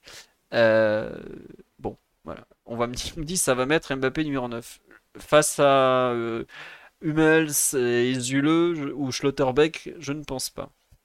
Mais surtout Mbappé, il a pas envie de faire le pivot, n'oubliez pas. Euh, côté Dortmund, alors c'est un peu compliqué. Euh, en théorie, depuis le début de la saison, le dénommé Edin Terzic joue avec un 4, euh, 2, 3, 1, un peu, comment dire, un peu particulier par rapport aux places. En fait, c'est entre le 4-3-3 et le 4-2-3-1. Voilà, je vous ai mis une photo de Julian Brandt parce que c'est un peu le, joueur qui compte euh, chez eux pour leur organisation. Donc, dans les buts, c'est Grigor Kobel. Vous allez voir, le Suisse qui est un très bon gardien, très très très bon gardien, pas du tout connu en France, mais vraiment un excellent gardien. En défense centrale, on en aura euh, deux au choix parmi les trois. Bon, Hummels devrait être le titulaire. Et après, ça se joue entre Schlotterbeck, central gauche, ou Niklas Zule. Niklas Zule, comme bah, vous le connaissez, il était très fort à une époque, mais il a vraiment du mal depuis un certain temps. Globalement, euh, c'est trois joueurs qui vont pas très vite. Schlotterbeck est gaucher, il est capable de jouer aussi à gauche, mais à gauche, en théorie, ça serait Ben Sebaini. À droite, euh, donc il n'y a pas de Thomas Meunier, pas de Matteo Moret. Il, euh, risque de faire jouer Ryerson, qui est un mec qu'il avait fait signer, ils avaient fait signer en janvier dernier, qui est arrivé de l'Union Berlin. Mais là non plus, c'est pas un joueur de très grande qualité. Ils peuvent faire jouer sinon Wolf, qui est capable de jouer à droite ou à gauche, Ryerson aussi, capable de jouer des deux côtés. Ce qui s'est passé cette, euh, ce week-end, c'est qu'ils ont commencé leur 4-2-3-1, 4-3-3, et ils sont finis dans une sorte de 3-5-2, avec Emre Can qui est passé entre les deux défenseurs centraux, les deux latéraux qui sont montés un peu plus, et le milieu de terrain qui était un peu, euh, un peu entre deux eaux, avec Chan qui faisait un peu des deux.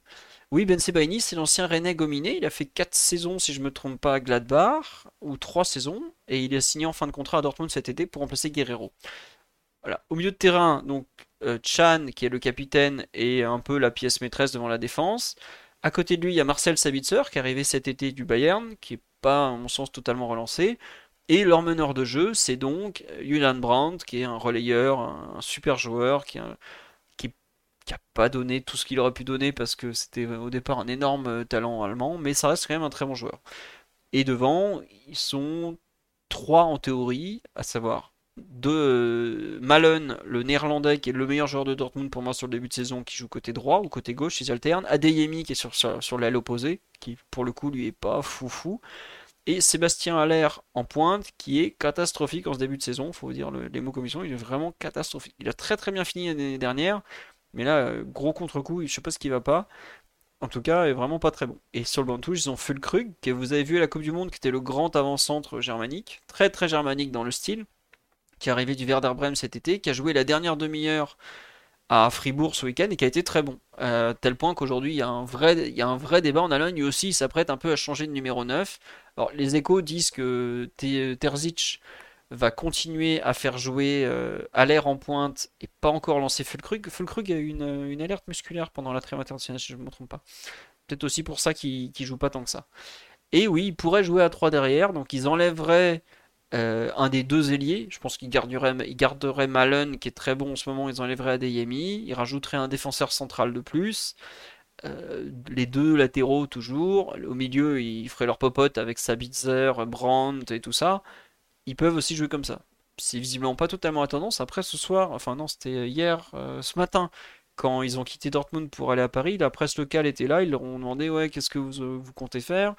Sébastien Kell, euh, le directeur sportif, l'ancien joueur, très bon milieu de terrain, exceptionnel pied gauche, ancien de Fribourg lui aussi d'ailleurs, euh, a dit bah nous il faut qu'on reste compact, faut pas qu'on parte à l'abordage. Donc est-ce qu'ils vont tenter justement de blinder la défense pour s'éviter ce qui s'est passé ce week-end, à savoir les deux ailiers qui étaient complètement les deux défenseurs latéraux qui étaient en panique et qui commençait à faire des centres pour, euh, pour comment dire, pour, euh, pour mettre la défense sous pression. Et d'ailleurs, ils prennent deux buts de la tête, si je me trompe pas, juste avant la mi-temps. Euh... je suis pas certain. En revanche, je peux vous parler de, de Dortmund en général. C'est une équipe qui a des grosses faiblesses défensives sur les côtés.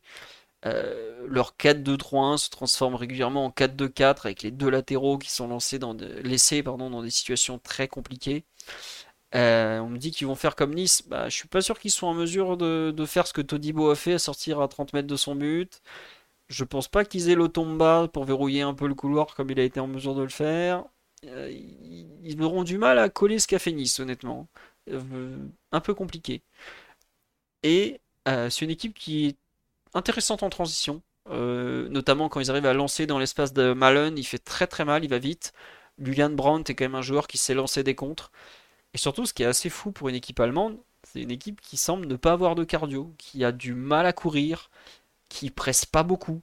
Euh, alors je pense qu'ils pressent pas beaucoup parce qu'ils savent très bien que s'ils veulent jouer très haut sur le terrain avec la charnière centrale qu'ils ont derrière, les, les Hummels, les Zule et Schlotterbeck, euh, ils sont incapables de défendre la, profondeur quoi tout simplement donc c'est une équipe qui était plutôt bonne l'an dernier parce qu'ils ont fini quand même euh, euh, vice-champion d'Allemagne rien d'être champion un point d'ailleurs mais c'est quand même une équipe qui structurellement me paraît ne me paraît pas être une équipe ce que je dirais bien née pour ceux qui ont suivi la naissance du Dortmund de Klopp dès le début, on a vu qu'il y avait un truc qui cliquait.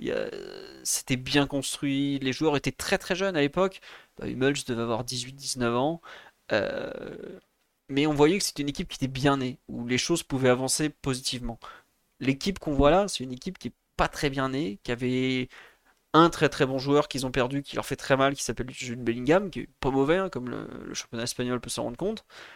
Devant, Sébastien Aller n'arrive pas à reprendre son rôle de, pivot, notamment avec euh, qui était très, très important pour jouer avec ces deux flèches sur les côtés que sont Malone et Adeyemi. Et globalement, c'est. Je vais pas dire que c'est une mauvaise équipe parce qu'ils ont des bons joueurs et que je pense que s'ils jouaient en Ligue 1, pareil, ils joueraient le haut de tableau.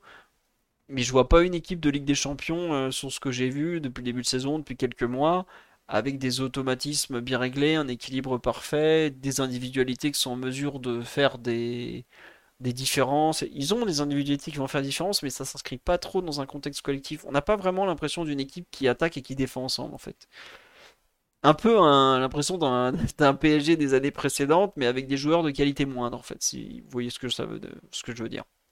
Donc, un peu euh, pas très très inquiet de leur. Euh, enfin, on les prend au bon moment, globalement, même s'ils ont gagné 4-2 à Fribourg, parce qu'en fin de match, Fribourg a fini à 10 après un tacle complètement débile, et Fribourg, je crois, a perdu 4 euh, joueurs au total sur blessure pendant la rencontre, enfin, un truc hallucinant. ils en avaient déjà des blessés avant et Fribourg est un peu l'équipe contre laquelle il gagne tout le temps. Mais voilà, euh, il n'y a pas vraiment d'intensité dans cette équipe. Il y a, on voit quelques idées de jeu, mais c'est pas très clair. Et le, vraiment, pour moi, la vraie peur à avoir, c'est quand ils arrivent à partir en transition, que Brandt arrive à lancer Malone ou, ou comment il s'appelle, ou, ou, Adeyemi. Et là, par contre, ils vont très très vite et pour courir, euh, faudra être bien placé. Faut, faut pas que Lucas Hernandez, par exemple, il fasse contre Malone le match qu'il a fait ce week-end contre Laborde et Mofi. Là, ça va mal tourner. S'il est en mesure de faire du vrai Lucas Hernandez, c'est ça serait une autre affaire. Il est pas, ils sont entraînés par Edin Terzic. En fait, Edin Terzic, c'est un mec du club depuis toujours, euh, qui a toujours été proche du Borussia, tout ça, qui s'est retrouvé sur le banc de touche un peu par hasard il y a deux ans et demi, si je me trompe pas. Il a fait six mois, il a très bien fini la saison Ils ont décidé de le remplacer par Marco Rose, qui est aujourd'hui le, le, coach de Leipzig. Ça a été une saison catastrophique. Donc c'était il y a 3 ans et demi. Ils ont fait revenir Terzic au début de la saison passée. Il les a amenés, bah, je crois qu'ils sont 8 de, de Ligue des Champions, parce qu'ils se font plier par, euh, probablement par City ou je sais plus par quelle équipe. Mais euh, bref, bah, je crois qu'ils perdent contre Chelsea ou ils éliminent Chelsea, ils sont sortis en quart, je sais plus. Enfin, une histoire comme ça. Et euh, ils sont pas loin d'être champions, mais cette année, son équipe, elle n'arrive pas à partir. C'est un entraîneur qui comprend très bien le club, qui a une vraie notion de ce qu'il faut faire et ne pas faire à Dortmund, qui montre aussi des limites tactiques dans les gros matchs assez importantes. On va pas, faut pas, je vois pas un, club dans lequel Terzic pourrait faire ce qu'il a fait ailleurs que Dortmund, par exemple. Et oui, ils sortent contre Chelsea, c'est bien ça, parce qu'il me semble qu'ils perdent 2-0, euh, ou ils gagnent un 0 à l'aller, ils perdent 2-0 au retour, il y a une histoire comme ça. Parce que l'arbitre qui les a arbitrés chez eux, le 8ème, où ils gagnent un 0, c'est celui qu'on retrouve demain. Et non, c'est pas un Galtier germanique. Galtier a fait quand même plusieurs clubs, il a fait des résultats dans plein de clubs.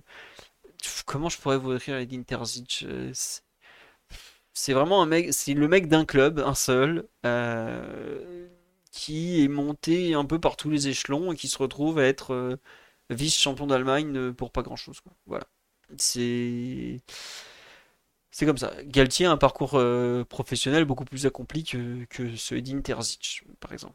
Mais c'est pas, ça fait pas un mauvais coach. C'est un mec qui a su relancer un Borussia qui était vraiment pas bien à un moment et qui fait mieux qu'un coach un peu renommé comme comme comment dirais-je, comme euh, Marco Roseux qui fait de nouveau des très bonnes choses avec le, RB Leipzig. Il y a un petit côté Genesio, ouais. Et non, euh, Duranville, qui est le jeune Belge, qui est un ailier extraordinaire, n'est pas dans le groupe, il n'a pas été retenu. Je ne sais pas s'il est avec la Youth League ou pas, mais en tout cas, il n'a pas été retenu.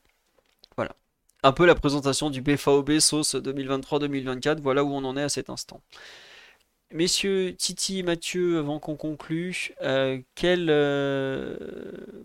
quelques clés du match, comme toujours. Qu'est-ce que vous, vous allez suivre particulièrement de votre côté euh, Qu'est-ce qui vous, attire l'œil avant cette, euh, cette rencontre? Eh, Je viens de parler pendant 20 minutes, hein, à votre tour un peu. Oui, Mathieu Non, non, mais pas grand-chose à rajouter. De ce que tu dis, euh, ça semble assez évident que le profil de nos attaquants peut, peut leur faire particulièrement mal. Donc on va, on va voir, notamment sur les phases de, on pourra attaquer avec des espaces la façon dont on réussira à, tirer parti de ces situations. Et je pense que si, si on pense à Hummels, euh, déjà, je me souviens qu'on avait pas mal débattu d'Hummels quand on les avait, quand on les avait joués il y a, il y a deux ans. Euh, là, c'est enfin, évidemment avec deux ans de plus. Euh, imaginer face à Mbappé, Colomboigny, Dembélé, tu t'inquiètes un peu pour eux. Donc, pareil pour Zulo si, si a un peu décliné. Donc, à voir, mais on va dire le, le match entre les, le profil de notre attaquant et, le profil de leur défenseur faut quand même bien tourner en notre faveur. Donc ça, ça c'est sans doute là-dessus que ça peut jouer, mais au parc et avec une équipe en face qui est capable de plus enclin à se découvrir, on peut imaginer que ça, ça soit un type de match qui, qui aille bien au PSG a priori. C'était pas il y a deux ans, on disait que c'était Mathieu qui disait que Mbappé devait mettre fin à la carrière de Metz, un truc comme ça. Ah, c'est ça. je crois qu'on avait prononcé cette phrase. cette phrase de lèse-majesté où j'étais quoi? Ouais, c'est ça. Il ose dire ça. J'espère que, le rédacteur du site, Mathieu Hummel, ne, m'en veut pas. ah il t'en veut, il t'en veut, je peux te le dire. Non, mais, moi, je, je, suis d'accord sur les, sur les attaquants et sur.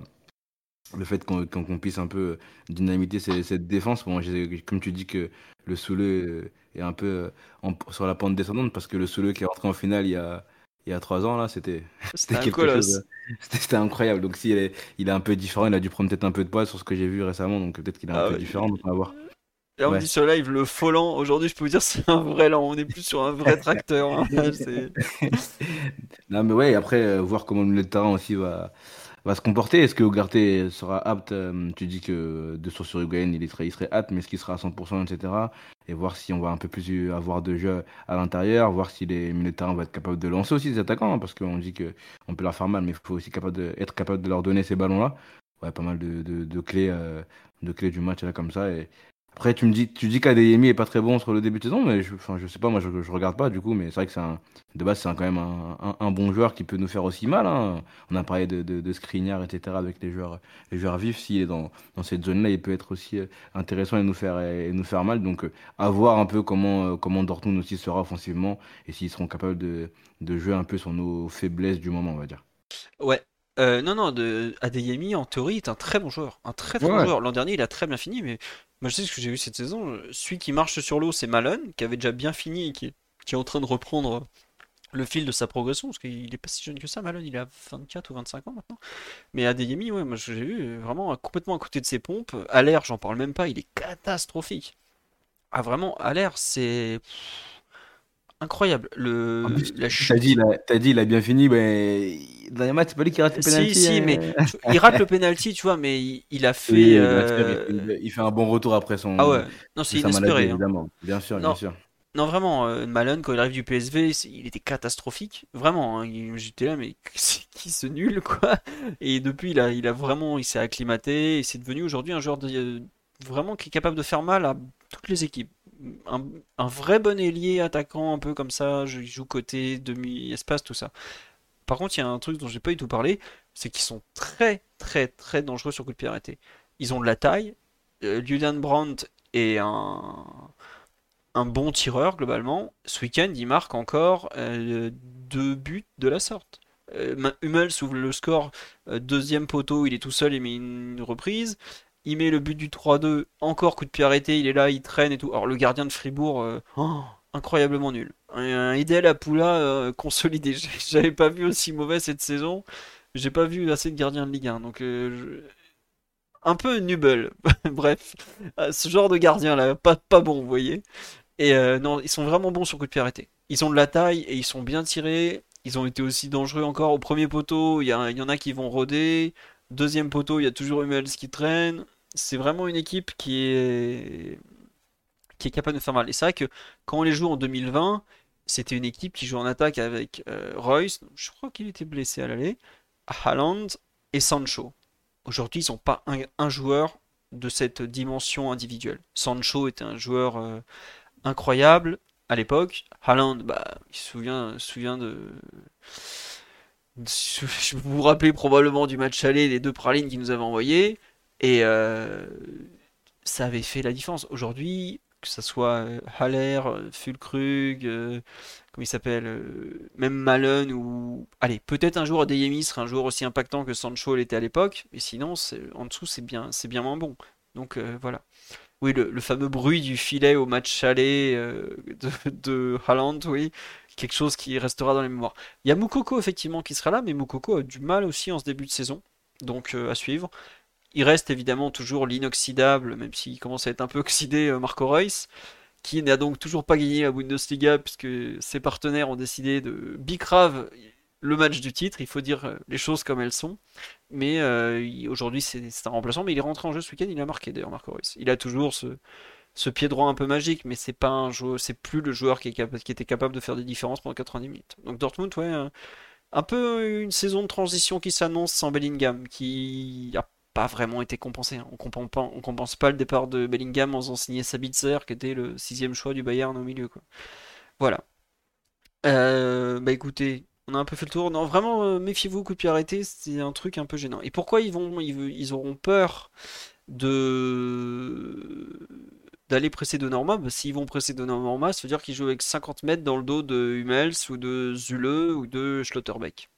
Schlotterbeck, joueur pas forcément totalement fiable euh, sous pression d'ailleurs. Mais bon, ça, faudra voir si on, va aller le presser. Et oui, euh, demain, euh, on joue avec le maillot Ferd, ça a été validé en haut lieu et il sera dévoilé en cours de journée ou en cours de soirée. À voir. Voilà. On a fait le tour, je pense, pour présenter ce PSG Dortmund. Le milieu de Dortmund n'est pas spécialement bon, mais comme le nôtre, c'est un point fort dans aucune des deux équipes. Vous allez voir, Emre Can ne va pas beaucoup plus vite qu'il y a deux ans.